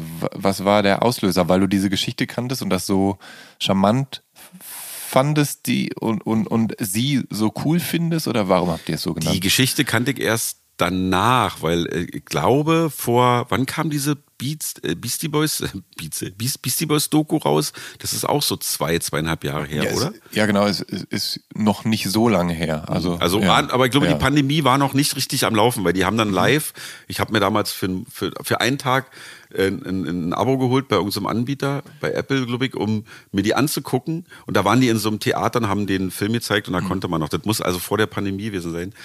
Ähm, da habe ich das erst gehört. Nee, tatsächlich war es so, dass ich habe immer so Demos gemacht, die dann bei den Beatsticks nicht oft Anklang gefunden haben. Und Thomas, also Tom, habe ich irgendwann gefragt, sag mal, willst du die nicht mal mischen? Ich will die mal bei Soundcloud hochladen, damit die so aus dem Kopf sind. Dann, und dann hat er sich das angehört und meinte, ey, das klingt ja alt ganz lustig oder ganz geil. Wollen wir da nicht was draus machen? Und dann hat sich das irgendwann so entstanden, äh, ist das so entstanden. Und dann war irgendwann klar, wir brauchen Namen. Und ich war, habe dann tatsächlich wirklich bei Wikipedia, bei Beastie Boys mir irgendwas angeguckt und dann fiel der Name Und irgendwie dachte ich mir, ey, das, äh, also so Experiment war sowieso da. Dass ich mir, ach, das klingt ja irgendwie ganz lustig und hat sich auch für mich bewährt, weil ich finde das immer noch einen coolen Namen. Und ähm, dann erst später diese Geschichte mit Grand Royal mitbekommen, wie sie sich da halt, weil ich mir halt dann das Buch gekauft habe oder zum, zu Weihnachten oder zum Geburtstag bekommen habe, dieses Pizza-Book von den Beastie Boys, mir auch den Film angeguckt habe, wie sie es vorstellen und so. Und dann, ähm, ja genau, da dann hat, war das für mich rund. Und dann fand ich das eh total cool, dass die Frau ja irgendwann, Tom hat dann sogar den Kontakt mit ihr gesucht, weil Tom war das zu spooky. Ja, also lieber, lieber absichern, ne, die Rechte quasi. Naja, ich habe immer gesagt, ey Tom, wir fliegen, nicht in Ordnung. wir fliegen so krass unterm Radar. Das ist ja wirklich total winzig, das Kit Schellenbach-Experiment. Aber äh, total gut, dass er da ein bisschen cleverer ist als Icke, weil er hat dann irgendwann über äh, Girls Against Boys, die er auch kennt. Ja. Das ist so eine Band aus dem. Ja. Doch, war ich doch gar Girls genau Against aus. Boys ist, ist so eine Washington DC Post-Hardcore. Genau, und, ein, und einer von denen Ja. wohnt jetzt in New York und die hat Ja. Tom auch jahrelang gemischt, bevor Ah, der okay. mit uns unterwegs war, war der 15 Jahre lang Girls Against Boys ähm, Soundmann und Mhm. dann auch mit mit den mit, mit Rage und so und den Beast- also glaube ich sogar Beastie Boys auf Tour gewesen, weil die waren ja mal relativ groß oder hatten mal so ein hatten mal so ein so ein Basis so ein bisschen. Ja. Und einer von denen lebt in New York und kennt die. Mhm. Dann hat Tom dem geschrieben und daraufhin hat er die Adresse bekommen. Dann schrieb er der Kate Schellenbach und dann hat sie nämlich zurückgeschrieben: Ah, ist ja lustig, dass du dich meldest, weil ich habe beim Googlen hab euch mal gefunden, weil ihr taucht als erstes auf und dachte sweet but weird. Also weil so irgendwie wir hatten dann auch schon Insta Ja. und haben dann auch schon so ein bisschen was ihr macht und da war ich Tom total dankbar und sie war halt so, ey, macht, sagt mir bloß Bescheid, immer wenn er was macht und wenn er, wenn er mal was braucht, ein paar Beats oder so oder wenn wir was zusammen machen können oder ihr habt mal ein T-Shirt und und jetzt sind wir quasi mit, im regelmäßigen Kontakt mit der ersten Schlagzeugerin der fucking Beastie Boys. Das ist ja, fan- das ist ja fantastisch. total schön. Ja. Ja. Ist total schön. Ah. Ähm, äh, du sagst, dass du zuletzt vor allen Dingen relativ viel Musik am Rechner gemacht hast Ja. und dass dir das anscheinend viel Spaß macht, weil man dafür nicht viel können muss. Ja, das stimmt. Ja. Das ist doch jetzt einfach. Ja. Wie, wie, wie sieht das aus? Also du hast dir so ein, du hast dir tatsächlich so eine so ein kleines Mini-Studio Genau. zu Hause eingerichtet, ne? So mit so Schreibtisch, Pipapo, Boxen, Keyboard und sowas. Ne? Irgendeinem Interface, ja, man hat ja, Ja. ganz schnell ein Studio. Du brauchst ja bloß noch einen Rechner, ein paar Boxen. Ja. Hab dann auch noch eine MPC da und ein bisschen, bisschen MIDI-Kram und hier und da ein paar Drum Machines und äh, hab dann da so das alles schön gemacht und kann da jetzt, hab jetzt mein Ableton, also meine DAW, mein Musikprogramm, Ja. mir so weit übergeholfen, dass man das nutzen kann und wenn man das einigermaßen nutzen kann, kriegt man relativ schnell ähm, irgendwelche Beats zusammengeschustert. Ob die gut oder schlecht sind, steht auf dem anderen Blatt. Ob Mhm. das Musik in, im herkömmlichen Sinne ist, muss man, kann man auch diskutieren. Aber ja, man kann Musik machen, auf jeden Fall. Und äh, bei deinen äh, Tüfteleien am Rechner ist da dann auch die Musik entstanden, die du tatsächlich für Werbespots von Union Berlin, also deren und, und deren Adidas Sneakers und den äh, Berliner Fußballverband gemacht hast? Tatsächlich sind das Sachen, die wir dann, also Tom und ich haben uns dann zusammengetan. Er hat Ja. in Augsburg seine Butze, ich in Berlin. Ja. Und bei diesem Union-Ding ist es halt tatsächlich ein alter Beat von uns, den wir, ähm, den wir neu, neu, neu, ähm, neu aufgebaut haben, schneller gemacht und so. Und dann sind da tatsächlich so ein paar Aufträge rumgekommen Mhm. über Freunde. Also der Henning, der diesen äh, für den Berliner Fußballverband gemacht hat, der hat auch diese, diesen Film Fresse halt ein Bass spielen mit uns gemacht oder die ganzen BTV-Sachen. Also der hat auch für eine DVD von uns gearbeitet. Ja. Und der arbeitet bei einer Firma, die halt meinten, ey, sag mal, habt ihr nicht ein bisschen Mucke? Und wir so, ja klar. Und das war dann halt in der Pandemiepause ein ganz schönes, ähm, erstmal war natürlich die Möglichkeit, hier und da ein bisschen Geld zu bekommen. Ähm, allerdings muss man sagen, übersichtlich und dann reicht's für ihn, aber äh, war dann schön, die Zeit zu nutzen, um da halt ähm, sich mal diesbezüglich ein bisschen weiterzuentwickeln. Also ich habe da echt viel gelernt, weil mit, viel, mit Tom auch viel über Musik geredet, abseitig von Rock. Hatte, also ohne Rocksnare, mach sofort diese Rocksnare aus. Ja. Wenn man Bass spielt, sollte man auf gar keinen Fall hören, dass der selbst gespielt ist. Also alles editieren, alles zerschneiden. Hauptsache, ähm, das passiert alles am Rechner. Das war total wichtig und es hat mega Spaß gemacht. Ähm, ist das auch, also fühlst du dich so ein bisschen auch gebauchpinselt? Weil bist du Un Union-Fan und ist das jetzt, freust du dich, dass du quasi so einen Teil da beitragen konntest oder ist dir Union eigentlich Ist egal? also jetzt, ich muss aufpassen, obwohl, Ja. also eigentlich bin ich, Fußball geht mir relativ sowieso am Arm vorbei. Mhm. Ich hatte mal als Kind ein Trikot vom ersten FC Lokomotive Leipzig, mein, mein Opa, Ja. ich komme aus Leipzig, Ja, mein Opa ja, hat ja. mir das geschenkt. Der Verein ist total verrucht und ich weiß auch dadurch, dass ich halt ähm, Leute im Conner Island gut kenne und da auch mit den ganzen Chemie Chemikern von Chemie Leipzig und Roter Stern, dass es durchaus sympathischere Vereine gibt. Ja. Und ich war auch schon mal als Jugendlicher beim BFC Dynamo, auch alles besonders unrühmlich zum Teil. Aber ähm, ich, wir kannten die Leute, die das Projekt betreut haben. Ich kenne ein paar Leute, die bei dem Video mitmachen.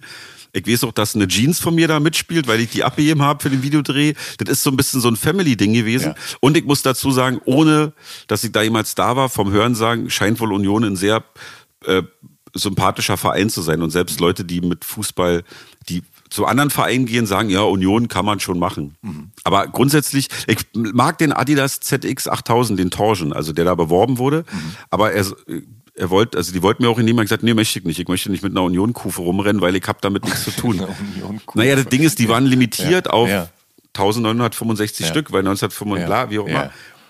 Ey, gibt es lieber Leuten, die dafür töten würden, weil ich Ja. würde die nicht anziehen oder würde mir denken, ja, was soll das? Und Ja. aber ich fand die Aktion super und Entschuldigung, ich bin wirklich meine Funkdisziplin. So, so, na, ja, du, du, genau, du erzählst immer so. Ja, ich bin, weil ich so aufgeregt gut. bin immer ja. noch. Na, du musst doch nicht aufgeregt sein. Äh. Alles gut. Du bist doch Routinier. Und äh, ja, aber ähm, fand, ich, fand ich gut, die Aktion. Und liest sich natürlich auch toll, dass wir mal so einen Spot für Union Schrägstrich Adidas gemacht haben. Ja. Ist ja auch in der Vita manchmal nicht so verkehrt und ja. Du sagst, dass du zuletzt tatsächlich auch Produktionen für andere KünstlerInnen gemacht hast.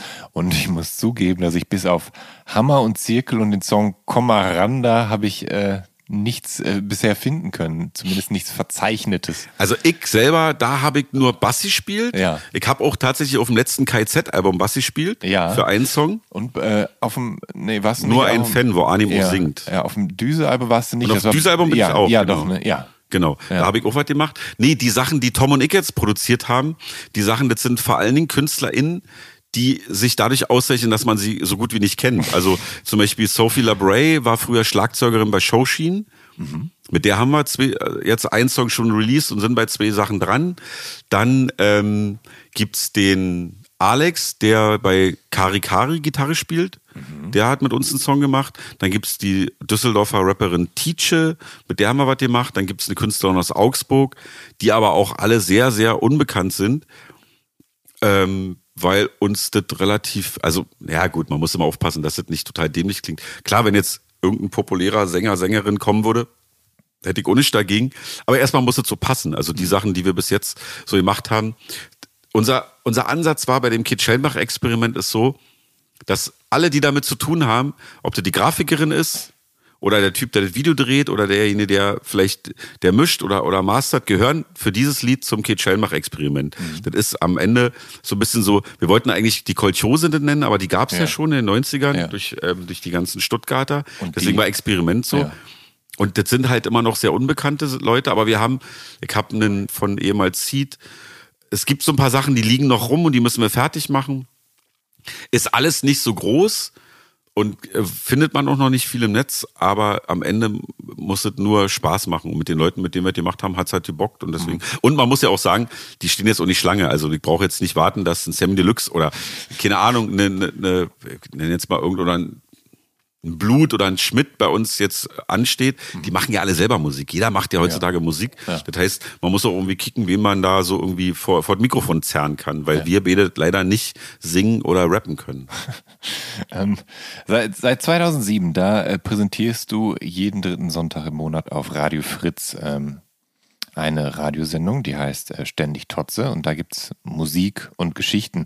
Und äh, der Mix ist wirklich sehr bunt. Also auf Deutschpunk folgt da Hip-Hop und auf Hardcore folgt Indie-Rock und so. Äh, Siehst du da einen roten Faden oder versuchst du den vielleicht sogar zu vermeiden? Nach dem Motto, hier kann alles gehen und bunte Tüte und da habt ihr. Die, stimmt, die bunte Tüte. Ja, ich glaube, den, den Faden zu vermeiden, ist ja am Ende ein Faden. Also ich nehme einfach immer Musik mit, wo ich denke, die gefällt mir, die ich Bock zu spielen. Und wenn halt Hannes Wader nach, ähm, nach, nach Slime kommt und danach kommt halt irgendein Deutschrap-Song, dann ist es halt so. Ich glaube, dass, dass das so eine Sendung im, im Radio, Fritz hat ja da sowieso auch, du, du hast ja selber eine Sendung bei Fritz und auch Tobi, die sind ja da, diese, diese zwei, drei Sender in Berlin, das ist eh sehr selten, das findet man ja sowieso gar nicht mehr, so eine Sendung, wo alles läuft. Mhm. Und ich versuche, glaube ich, einfach am Ende nach, nach den zwei Stunden mit Guse mal sagen, oh, das war jetzt wieder lustig, so ja, was hörst Chris, du dir. Chris, Chris Guse ist dein Partner, dein Sidekick. Genau, Chris ja. Guse ist mein Sidekick. Da war die Idee, der kennt ja nur Aerosmith, Motorhead, äh, Guns N' Roses und, und ACDC und ich spiele die Musik vor und schon wirklich so wie der krasseste Musiknerd, obwohl ich auch nicht so, obwohl ich auch bloß bedingt Ahnung habe und er und er lässt mich immer ganz gut aussehen. Das ja. war das Prinzip. Ja, das, das wäre nämlich meine Frage gewesen, ob du halt wirklich äh, viel Arbeit hast, immer diese, diese Sendung dann vorzubereiten. Ich meine, die ist halt zwei Stunden lang, ihr spielt wenigstens 20 Songs mhm. in der Sendung, wenn nicht mehr, weil es ja auch oft auch kurze sind. Ähm, und ich meine, du bist ja jetzt kein Musikjournalist. Nee hauptberuflich. Und wenn du, wenn man äh, proper Informationen transportieren muss, muss man natürlich recherchieren und man muss die Informationen zusammensammeln. Sprich, man kann ja schon gut und gerne Arbeit haben mit so einer Sendung. Ja. Ist das bei dir vor allen Dingen Spaß oder steckt da auch eine Menge Arbeit hinter?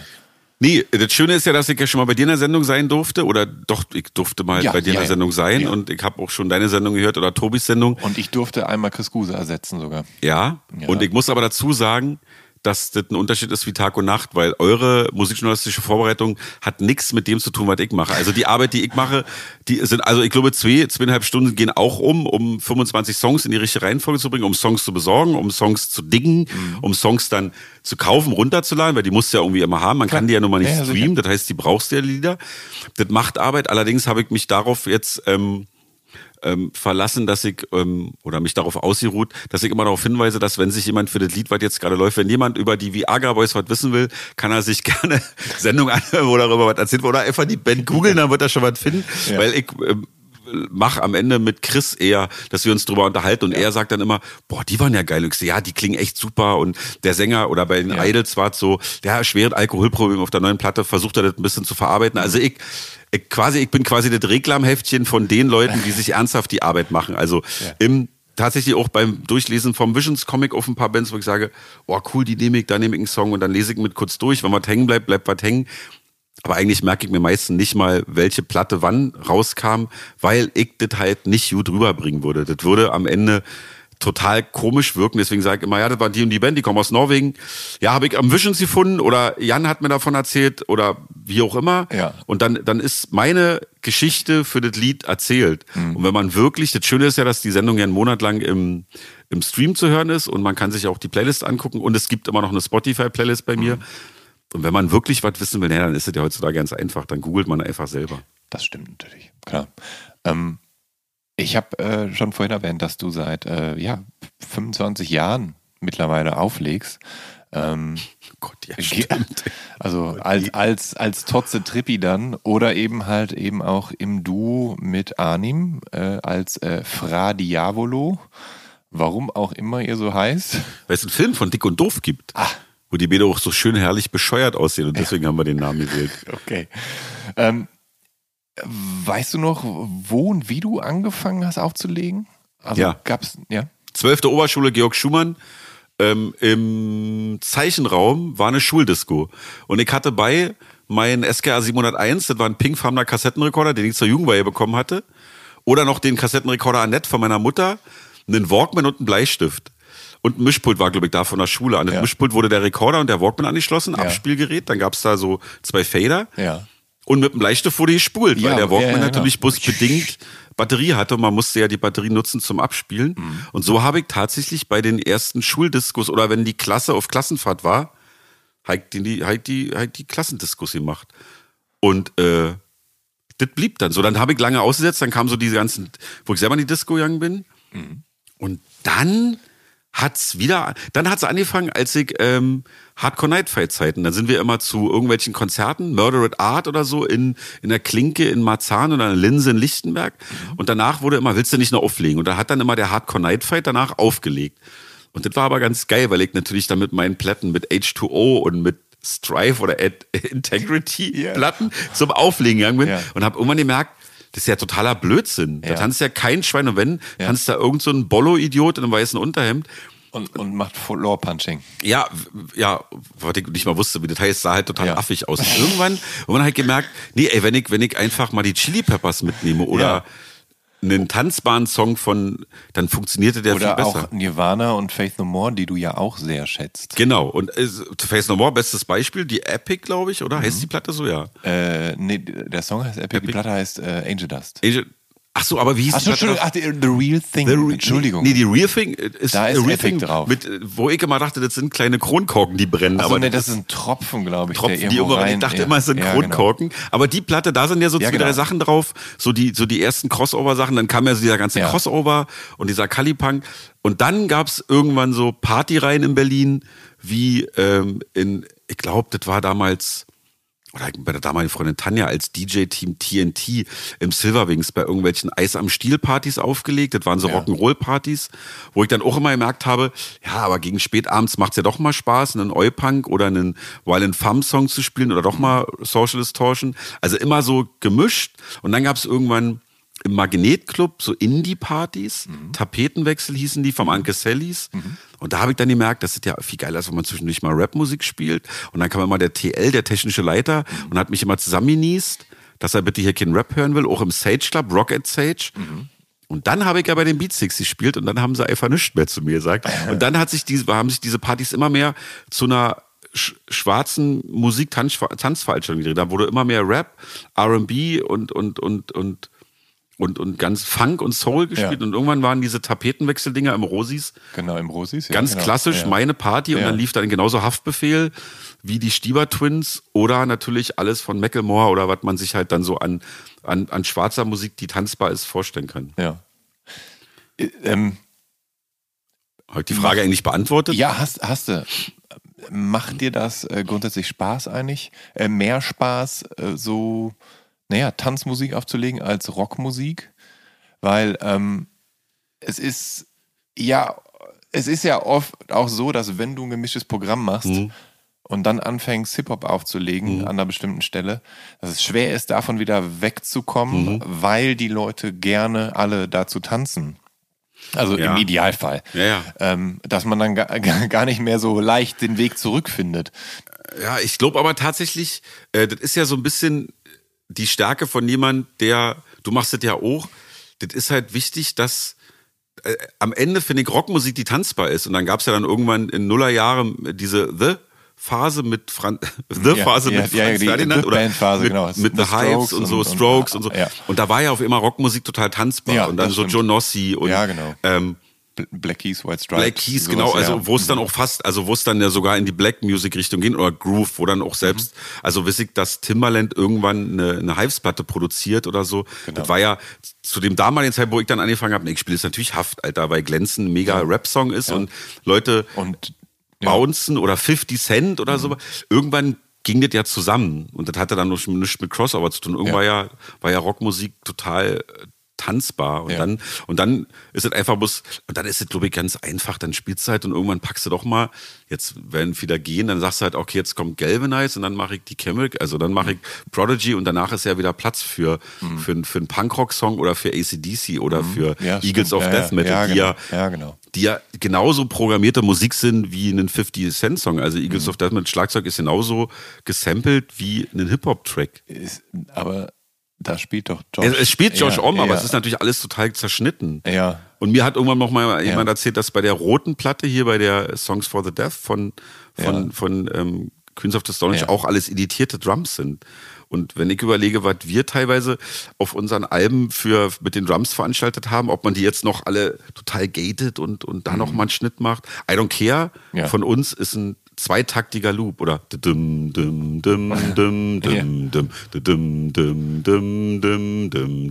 ist die Länge, wo Thomas spielt, der Rest ist geloopt. Genauso der Bass. Da spielt keiner die ganze Zeit. Also wir haben den ganzen Tag das Lied gespielt im Studio und Moses hat irgendwann gesagt, ich nehme genau die beiden Runden. Und wir so, ja wunderbar, da haben wir jetzt halt schön zwölf Stunden lang uns einen Wolf gespielt. Aber, also der Unterschied ist ja nicht so groß. Also für mich, das klingt jetzt auch total bescheuert, weil ich ja selber, Achtung, Musiker bin Ja. und mich damit beschäftige, ist es am Ende, gibt immer noch Bands wie ACDC, wo du denkst, oh, ist das krass, ey. Das ist ja wirklich wie, wie geloopt. Aber es gibt so viel Rockmusik, die ge- geloopte Drums haben. Ja. Black Keys, glaube ich, da ist auch ganz viel, ist für mich eine Hip-Hop-Produktion. Ja. Wisst du? Und, Ja. und die aber Beastie wobei Boys sie ja, wobei äh, die Black Keys ja auch über manche Alben hinweg ja auch Danger Mouse als Produzenten dabei hatten. Genau. Ja. Und, und da, da sind dann Ja. auf immer so ganz viele Sachen durcheinander. Und da ist es, also glücklicherweise, da bist du ja, weil wir kennen uns ja noch, wir haben uns ja noch Mix-CDs gegenseitig gemacht. Das haben wir gemacht, genau. Da wollte ich nämlich auch darauf zu sprechen kommen, dass du, also du hast wohl gesagt, dass du deine Schallplatten mitgenommen hast damals zum Auflegen. Die wurden irgendwann, glaube ich, abgelöst, ne, von gebrannten Mix-CDs. weil es Irgendwann waren einfach- es CDs, einfach, einfach- leichter ist, kompakter und so. Genau. Also nicht Mittlerweile- das ganze Hives-Album, sondern einfach eine, eine, eine CD mit 20 Songs drauf, wo alle möglichen Schweden Rock'n'Roll Ja, genau. So. Genau.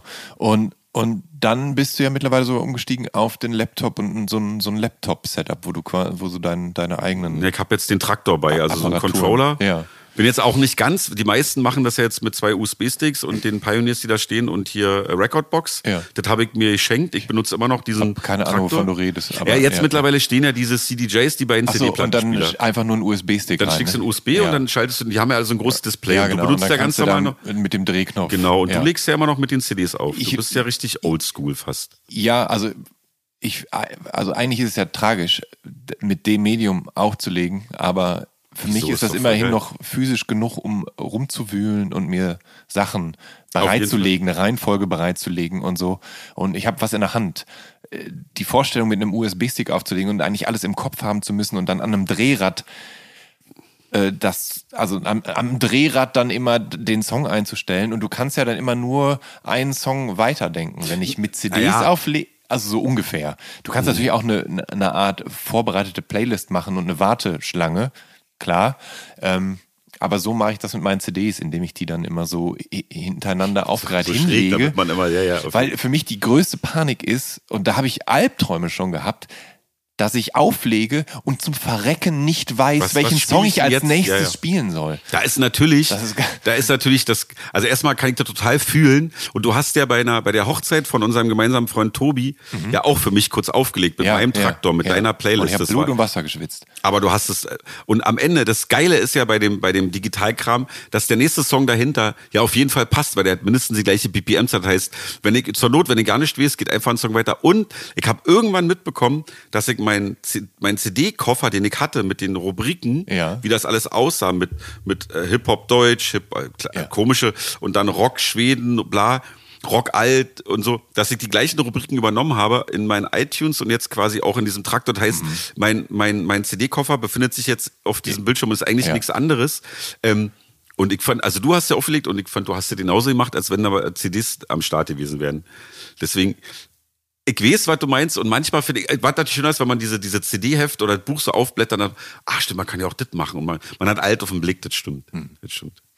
Ähm, wenn du mit Arnim auflegst, wer ist da für was verantwortlich? Oder seid ihr euch eigentlich da sehr ähnlich und harmoniert ganz wunderbar miteinander, weil ihr die gleichen Leidenschaften hegt und den gleichen eklektischen Geschmack habt? Also wir sind, glaube ich, relativ ähnlich mit dem Geschmack, aber das hat sich total verändert. Früher, also als wir angefangen haben zusammen, also ganz früher hat er aufgelegt, ich kam dazu und dann haben wir so ein bisschen zusammen gemacht, so, ey, geil, du spielst jetzt gerade Back, ey, wisst ihr was, ich spiele jetzt den. Ich spiele jetzt Propellerheads. Ach so, jetzt machst du Ja, den, jetzt passt ja. doch der und so. Ja. Irgendwann, als wir dann als Ra- Radio Avalo richtig so Bookings bekommen haben, war es so, dass wir richtig jeden Song diskutiert haben. Ey, wollen wir den machen? Nee, pass mal auf so. Und dann hat sich dahin entwickelt, dass jeder von uns immer so drei Dinger macht. Und wenn der andere wartet, und jetzt ist es so, wenn wir jetzt noch auflegen, macht jeder von uns eine halbe Stunde und der andere grätscht da nicht rein. Weil ähm, eine Zeit lang war es so, da hatte ich ein bisschen mehr Erfahrung und Arnim war so, hatte auch nicht so viele CDs bei. Jetzt hat Arnim diesen Recordbox-Stick, ist auch total mit, keine Ahnung, 30 Gigabyte oder 10 Gigabyte unterwegs. Das heißt, man hat jetzt die gleichen Sachen bei. Dann hat er eine Zeit lang mehr aufgelegt als Ja. ich und sagt, ey, lass mal, lass mich mal kurz machen, ich mach das hier. Ja. Und dann sagt er irgendwann, oh, jetzt musst du mal übernehmen und dann Ja. macht man mal kurz. Und dann ballert er, glaube ich, mehr. Er ist Mhm. ja auch Captain Hardcut und ballert halt die ganze Zeit. Und ich versuche dann immer so, ah, okay, jetzt sind wir mal 90 BPM, jetzt mache ich mal so eine halbe Stunde so Golden Era Rap. Also Mhm. so, weiß ich, alles, was so 90 BPM ist, spiele ich dann so eine halbe Stunde. Macht ja auch Spaß, die Beatnuts und bla. Mhm. Und dann ist er wieder zurück und irgendwann hat er seine Rock'n'Roll-Phase und dann ergänzt sich das so. Aber ich glaube, ähm, am Ende ist es äh, der Hauptgrund, dass wir beide eigentlich, wir sind halt beide die größten Beastie Boys Fans und wir lieben ganz doll auch Deepish Mode, genauso wie wir Oasis großartig Ja, genau. finden. Und Ja. wir haben, glaube ich, einfach einen relativ sehr, gle- gleichen Musikgeschmack. Mhm. Ähm, es hätte mich nur interessiert, wie, wie ihr tatsächlich auflegt, weil es gibt ja, wenn man so will, ja ungefähr zwei, also zwei Systeme. Entweder du Mhm. machst Ping-Pong, jeder spielt ein und feuert sich gegenseitig an und man versucht sich gegenseitig ständig zu überbieten. Oder aber man lässt sich immer Zeit, so dass man es hinkriegt, also selber ein kleines Set zu Dass machen, man- einen dass man kleinen, selber kleinen, mal so ein bisschen einen kleinen reinkommt, Flow ja. mal, dass man einfach eine Handvoll Songs aneinander anpassen kann, bis dann der nächste wieder oder die nächste wieder übernimmt und so. Ich glaube, wir haben beides gemacht. Wir haben da einfach alle so durchgespielt. Wir haben diese äh, 1 zu 1 gemacht, also Ping-Pong. Ja. Oder, ey, lass mal kurz, ich hab gerade noch zwei, dann machst Ja, du wieder. ja. Und dann steht man schon da. Und dann, ah, den wollte ich auch machen, voll Ja. geil. Oder, Ja. und dann, oh geil, den machst du. Und dann habe ich wieder Ja. mein Shazam und speichere mir den Song mit. Ja. Ah, stimmt, den merke ich mir. Und so war das immer. Wir haben ja auch keine, wir hatten immer überlegt, ob wir uns so Sets zurechtlegen. Mhm. Weil waren dann als Radio waren dann immer so klar, wir legen zweieinhalb Stunden auf. Mhm. Und wenn ich aufgelegt habe, ich habe immer um elf angefangen bis um sieben. Im Rosis waren immer acht Stunden. Das heißt, Mhm. Ja. das, pff, dann spiele ich halt einfach von A bis von, A, Ja, klar. von Anton bis Zylinderstifte. Und bei, mit Arnim war immer so ein anderthalb, zwei Stunden, zweieinhalb Stunden. Und da muss man ja ballern, weil Volle davor Power, ist ein DJ. genau. Und da willst du da, und dann spielt man halt einfach immer nur die Hits. Also Genau. am Ende ist Ja, es ja, natürlich. es sind ja, also das, bei dir sieht man, wie abgegriffen die CD ist. Bei mir, ich habe so eine, so eine, bei mir gibt's, ich kann blind drei Stunden auflegen und kann nur Hits spielen, weil mein Rechner halt mitgezählt hat, Mhm. welche Songs. Und Intergalactic von die Beastie Boys ist einfach 70 Mal gespielt worden und Macklemore mit, äh, mit hier Holders oder so Mhm. sind einfach zwei Songs, die spielst du, weil die halt immer funktionieren, weil es Hits sind. Und daraus muss man so ein bisschen raus irgendwann. Dann sagt man, oh, ich hab keinen Bock, wieder Can't Stop von den Chili Peppers. Komm, wir lassen heute mal die Scheiße weg und heute mal nur so oder Mhm. Und dann muss man natürlich auch immer kicken, das weißt du ja auch, wenn die Kids dann, die Kids, ja doch, wenn die Leute dann irgendwie Bock haben auf, das, ne, dann spielt man halt Bro-Him von, von Pennywise, wenn da so Skaterarzt sind und du bist bei so einer Après-Ski-Geschichte. Ja. Dann ja, ja, das habe ich auch gelernt. Also gerade wenn, wenn du, also wenn du wirklich auf so einer Veranstaltung bist, wo es nicht darum geht, dem Publikum zu beweisen, was du denn für einen tollen, erlesenen Geschmack hast, sondern dass es darum geht, einfach Genau. 3000 Leute zum Ausrasten zu bringen, dann spielt man halt äh, Das hast du doch Smells auch- Like Teen Spirit und danach Roach. und, und dann und ja oder danach Rage Against the Machine. Genau, so, also da wird Genau. halt einfach geballert. Genau. Und dann kommen, dann kommt Seven Nation Army und dann kommt Döp, Döp, Döp von den Fratellis da hinterher. Aber Also genau so, ja. Mhm. und das kann dann auch totalen Bock machen, weil man muss ja auch mal sagen, dass äh, von den genannten Songs sind ja drei- Viertel halt großartig. Also Ja, Like Teen Spirit ja. ist einfach ein mega Song Ja. und wenn man dann halt keinen Bock drauf hat, ja, dann sollte man was anderes machen. Und du hast ja, Mhm. du hast doch auch noch manchmal so eine kleinen, feinen Veranstaltung, wo du selber auch nur so, Genau, wo man sich dann austoben kann in, in, in irgendwelchen spezielleren Zirkeln, wo Genau. man dann ein, ein anderes Programm spielt und eine, Richtig. eine, eine Nischengemeinde versammelt. Genau. Das war bei mir immer ganz oft so um Rosis um elf angefangen, um zwei ging es erst richtig los. Oh geil, von elf bis eins kann ich ja nur meinen Scheiß spielen. Vorprogramm ist das Schönste, oder? Voll. Und dann weiß, aber dann habe ich ja meistens schon drei Bier drin und dann freue ich mich auch. Ah, geil, jetzt kommt natürlich Ja, ja, der ja, ja, ja. und alle machen den. Ja. Dann macht's mir auch Spaß. Und dann habe ich auch überhaupt kein Thema. Und wenn dann irgendjemand kommt und den macht und sich einen Finger in den Hals steckt und sagt, äh, scheiße, dann sage ich, warte mal ab. Slayer, Rain and Blood kommt auf jeden Fall auch noch, aber erst um dreiviertel fünf. Ja, genau, eben. Es gibt auch Songs, die kannst du nicht zu jedem, also den, die kannst du nicht an jedem Augenblick am Abend spielen. Es gibt einfach, keine Ahnung, Journey, Don't Stop Believing, den spielst du nicht vor 4 Uhr morgens oder 5 Uhr morgens. Ach so, hab, äh, auf die Sachen bin ich erst seit kurzem tatsächlich gekommen. Das habe ich immer vermieden. Toto ging, aber so Journey oder so gibt jetzt, also gibt's ja wirklich Wahnsinn. Und das ist der totale, also der totale Ja, Bringer. ja. Machen alle mit. Ja. Ähm, mir wurde angetragen, dass du ein sehr ordentlicher und reinlicher Mensch bist, der, du du der übrigens. durchaus pfleglich mit seinen Besitztümern umgeht. Das ist Ähm, richtig. Wie sortiert so jemand wie du seine Musiksammlung? Äh, meine Musiksammlung, du meinst ja wahrscheinlich physischer Natur, also die Ja, ganzen physischer analogen. Natur. Ja, Meine natürlich. Schallplattensammlung ist komplett unsortiert. Da ist a- alles. was? Ja, ich hatte, Das- ich bin ja umgezogen vor drei Jahren und musste aus meiner, also bin aus meiner 130 Quadratmeter Wohnung in eine 58 Quadratmeter Wohnung. Das ist ein Unterschied. und habe ja. alle CDs in Kisten, die sind alle in Zapfumzugskisten im Keller, da ist das sowieso. Und meine Platten habe ich einfach nur, damit ich schnell das Plattenregal zu stehen habe, einfach hingestellt. Allerdings macht's Spaß, weil ich mich hinstelle ab und zu ringreife und denke mir so, gut, Clawfinger, die verschenke ich oder die höre ich jetzt nicht. Oder man kann einfach hingreifen. Ja. Aber ansonsten waren sie mal einfach ganz normal alphabetisch sortiert. Mhm. Nicht weiter. Und in den Pandemiejahren nicht dazu gekommen, die zu sortieren, nicht mal den Drang dazu gehabt, als jemand, der ja Ordnung liebt. Ja, es sieht, waren, also deine Platten sind wahrscheinlich sortiert, oder? Ja, natürlich. Aber das sieht ja genauso aus, wenn Wie sie nicht sortiert werden. Das Und ist das wohl hat wahr. mir gereicht. Ja, Also- das hat dir gereicht. Okay, Mhm. ja gut. Ich habe mich irgendwann zum Beispiel von meinen ganzen Klarsichthüllen getrennt. Ja, ich muss immer hier rinsprechen. Von meinen Klarsichthüllen Ja, ja. getrennt, damit man wenigstens die, die Cover-Rücken Ja. sehen, also die, die, die Kanten Genau, sehen damit kann. man uns besser erkennen kann. Damit man es, genau. damit ich, wenn ich mal so, ah, hier, ditte. Mhm. Allerdings ärgere ich mich jedes Mal. Das Problem ist, dass meine Wohnung, ich hab, warte mal, ich guck mal kurz rüber und rede nicht. Ich glaube, ich hab, äh, naja, so viel mehr. Nee. Vielleicht noch eh so, ein- naja, ich hab ein bisschen mehr Mhm. und ich hab nicht so viel Platz. Ich könnte die nirgendwo mal, wenn ich das mache, geht das richtig ins, ans Eingemachte. Dann werden die, dann werden die rausgeholt, dann werden die, die Sleeves angeguckt, ob die noch in Ordnung sind, wenn, wenn die kaputt sind, wenn die Sleeves geklebt.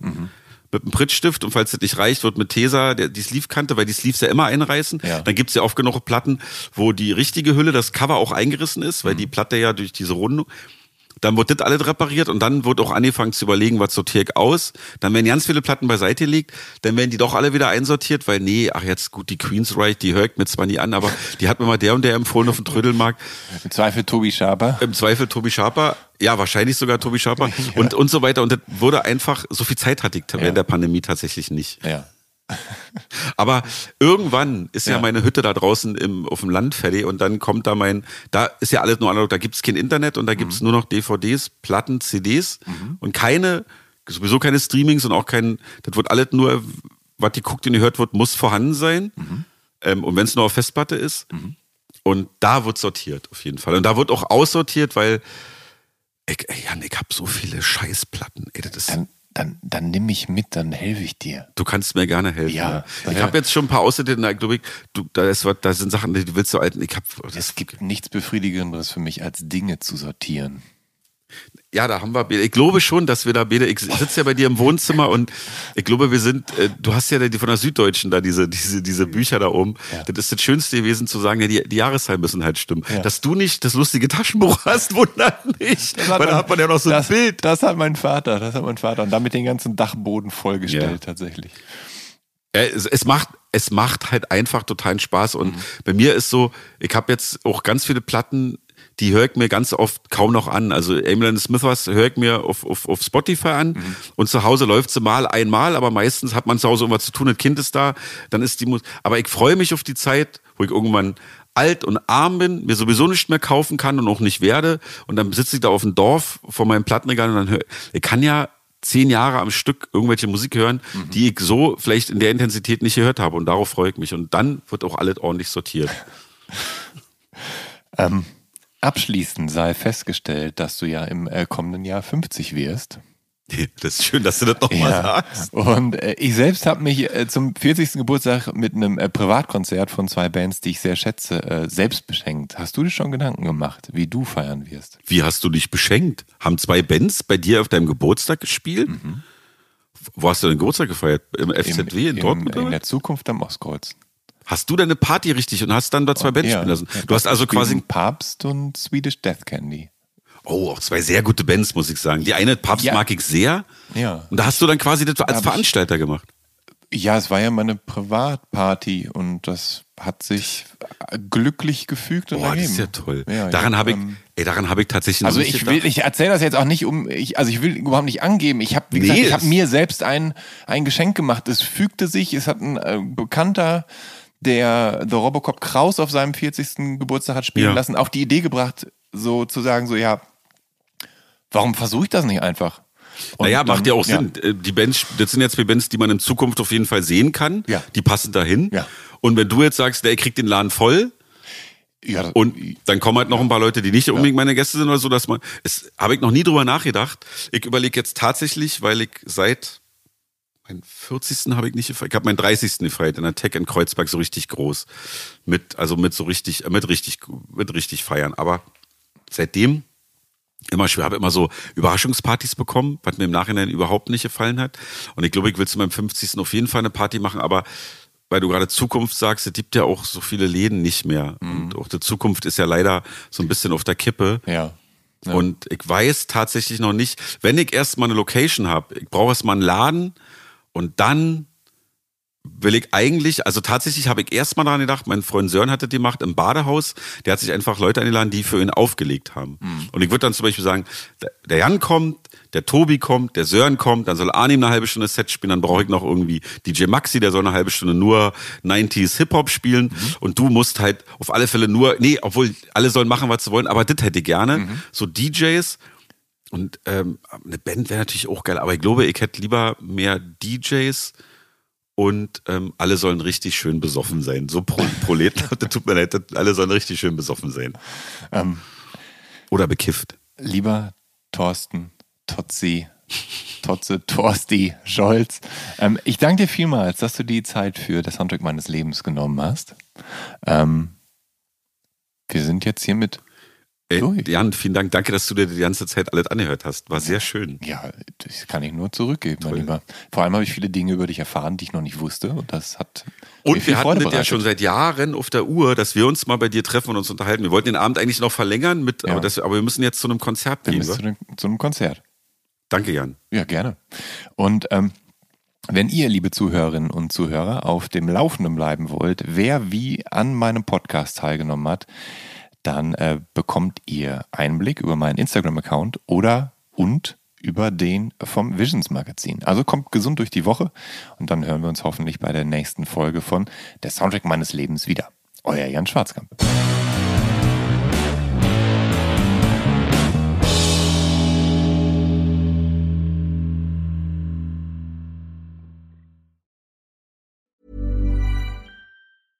Hey, it's Paige DeSorbo from Giggly Squad. High quality fashion without the price tag. Say hello to Quince. I'm snagging high-end essentials like cozy cashmere sweaters, sleek leather jackets, fine jewelry, and so much more. With Quince being 50 to 80% less than similar brands. And they partner with factories that prioritize safe, ethical, and responsible manufacturing. I love that. Luxury quality within reach. Go to quince.com slash style to get free shipping and 365 day returns on your next order. Quince.com slash style.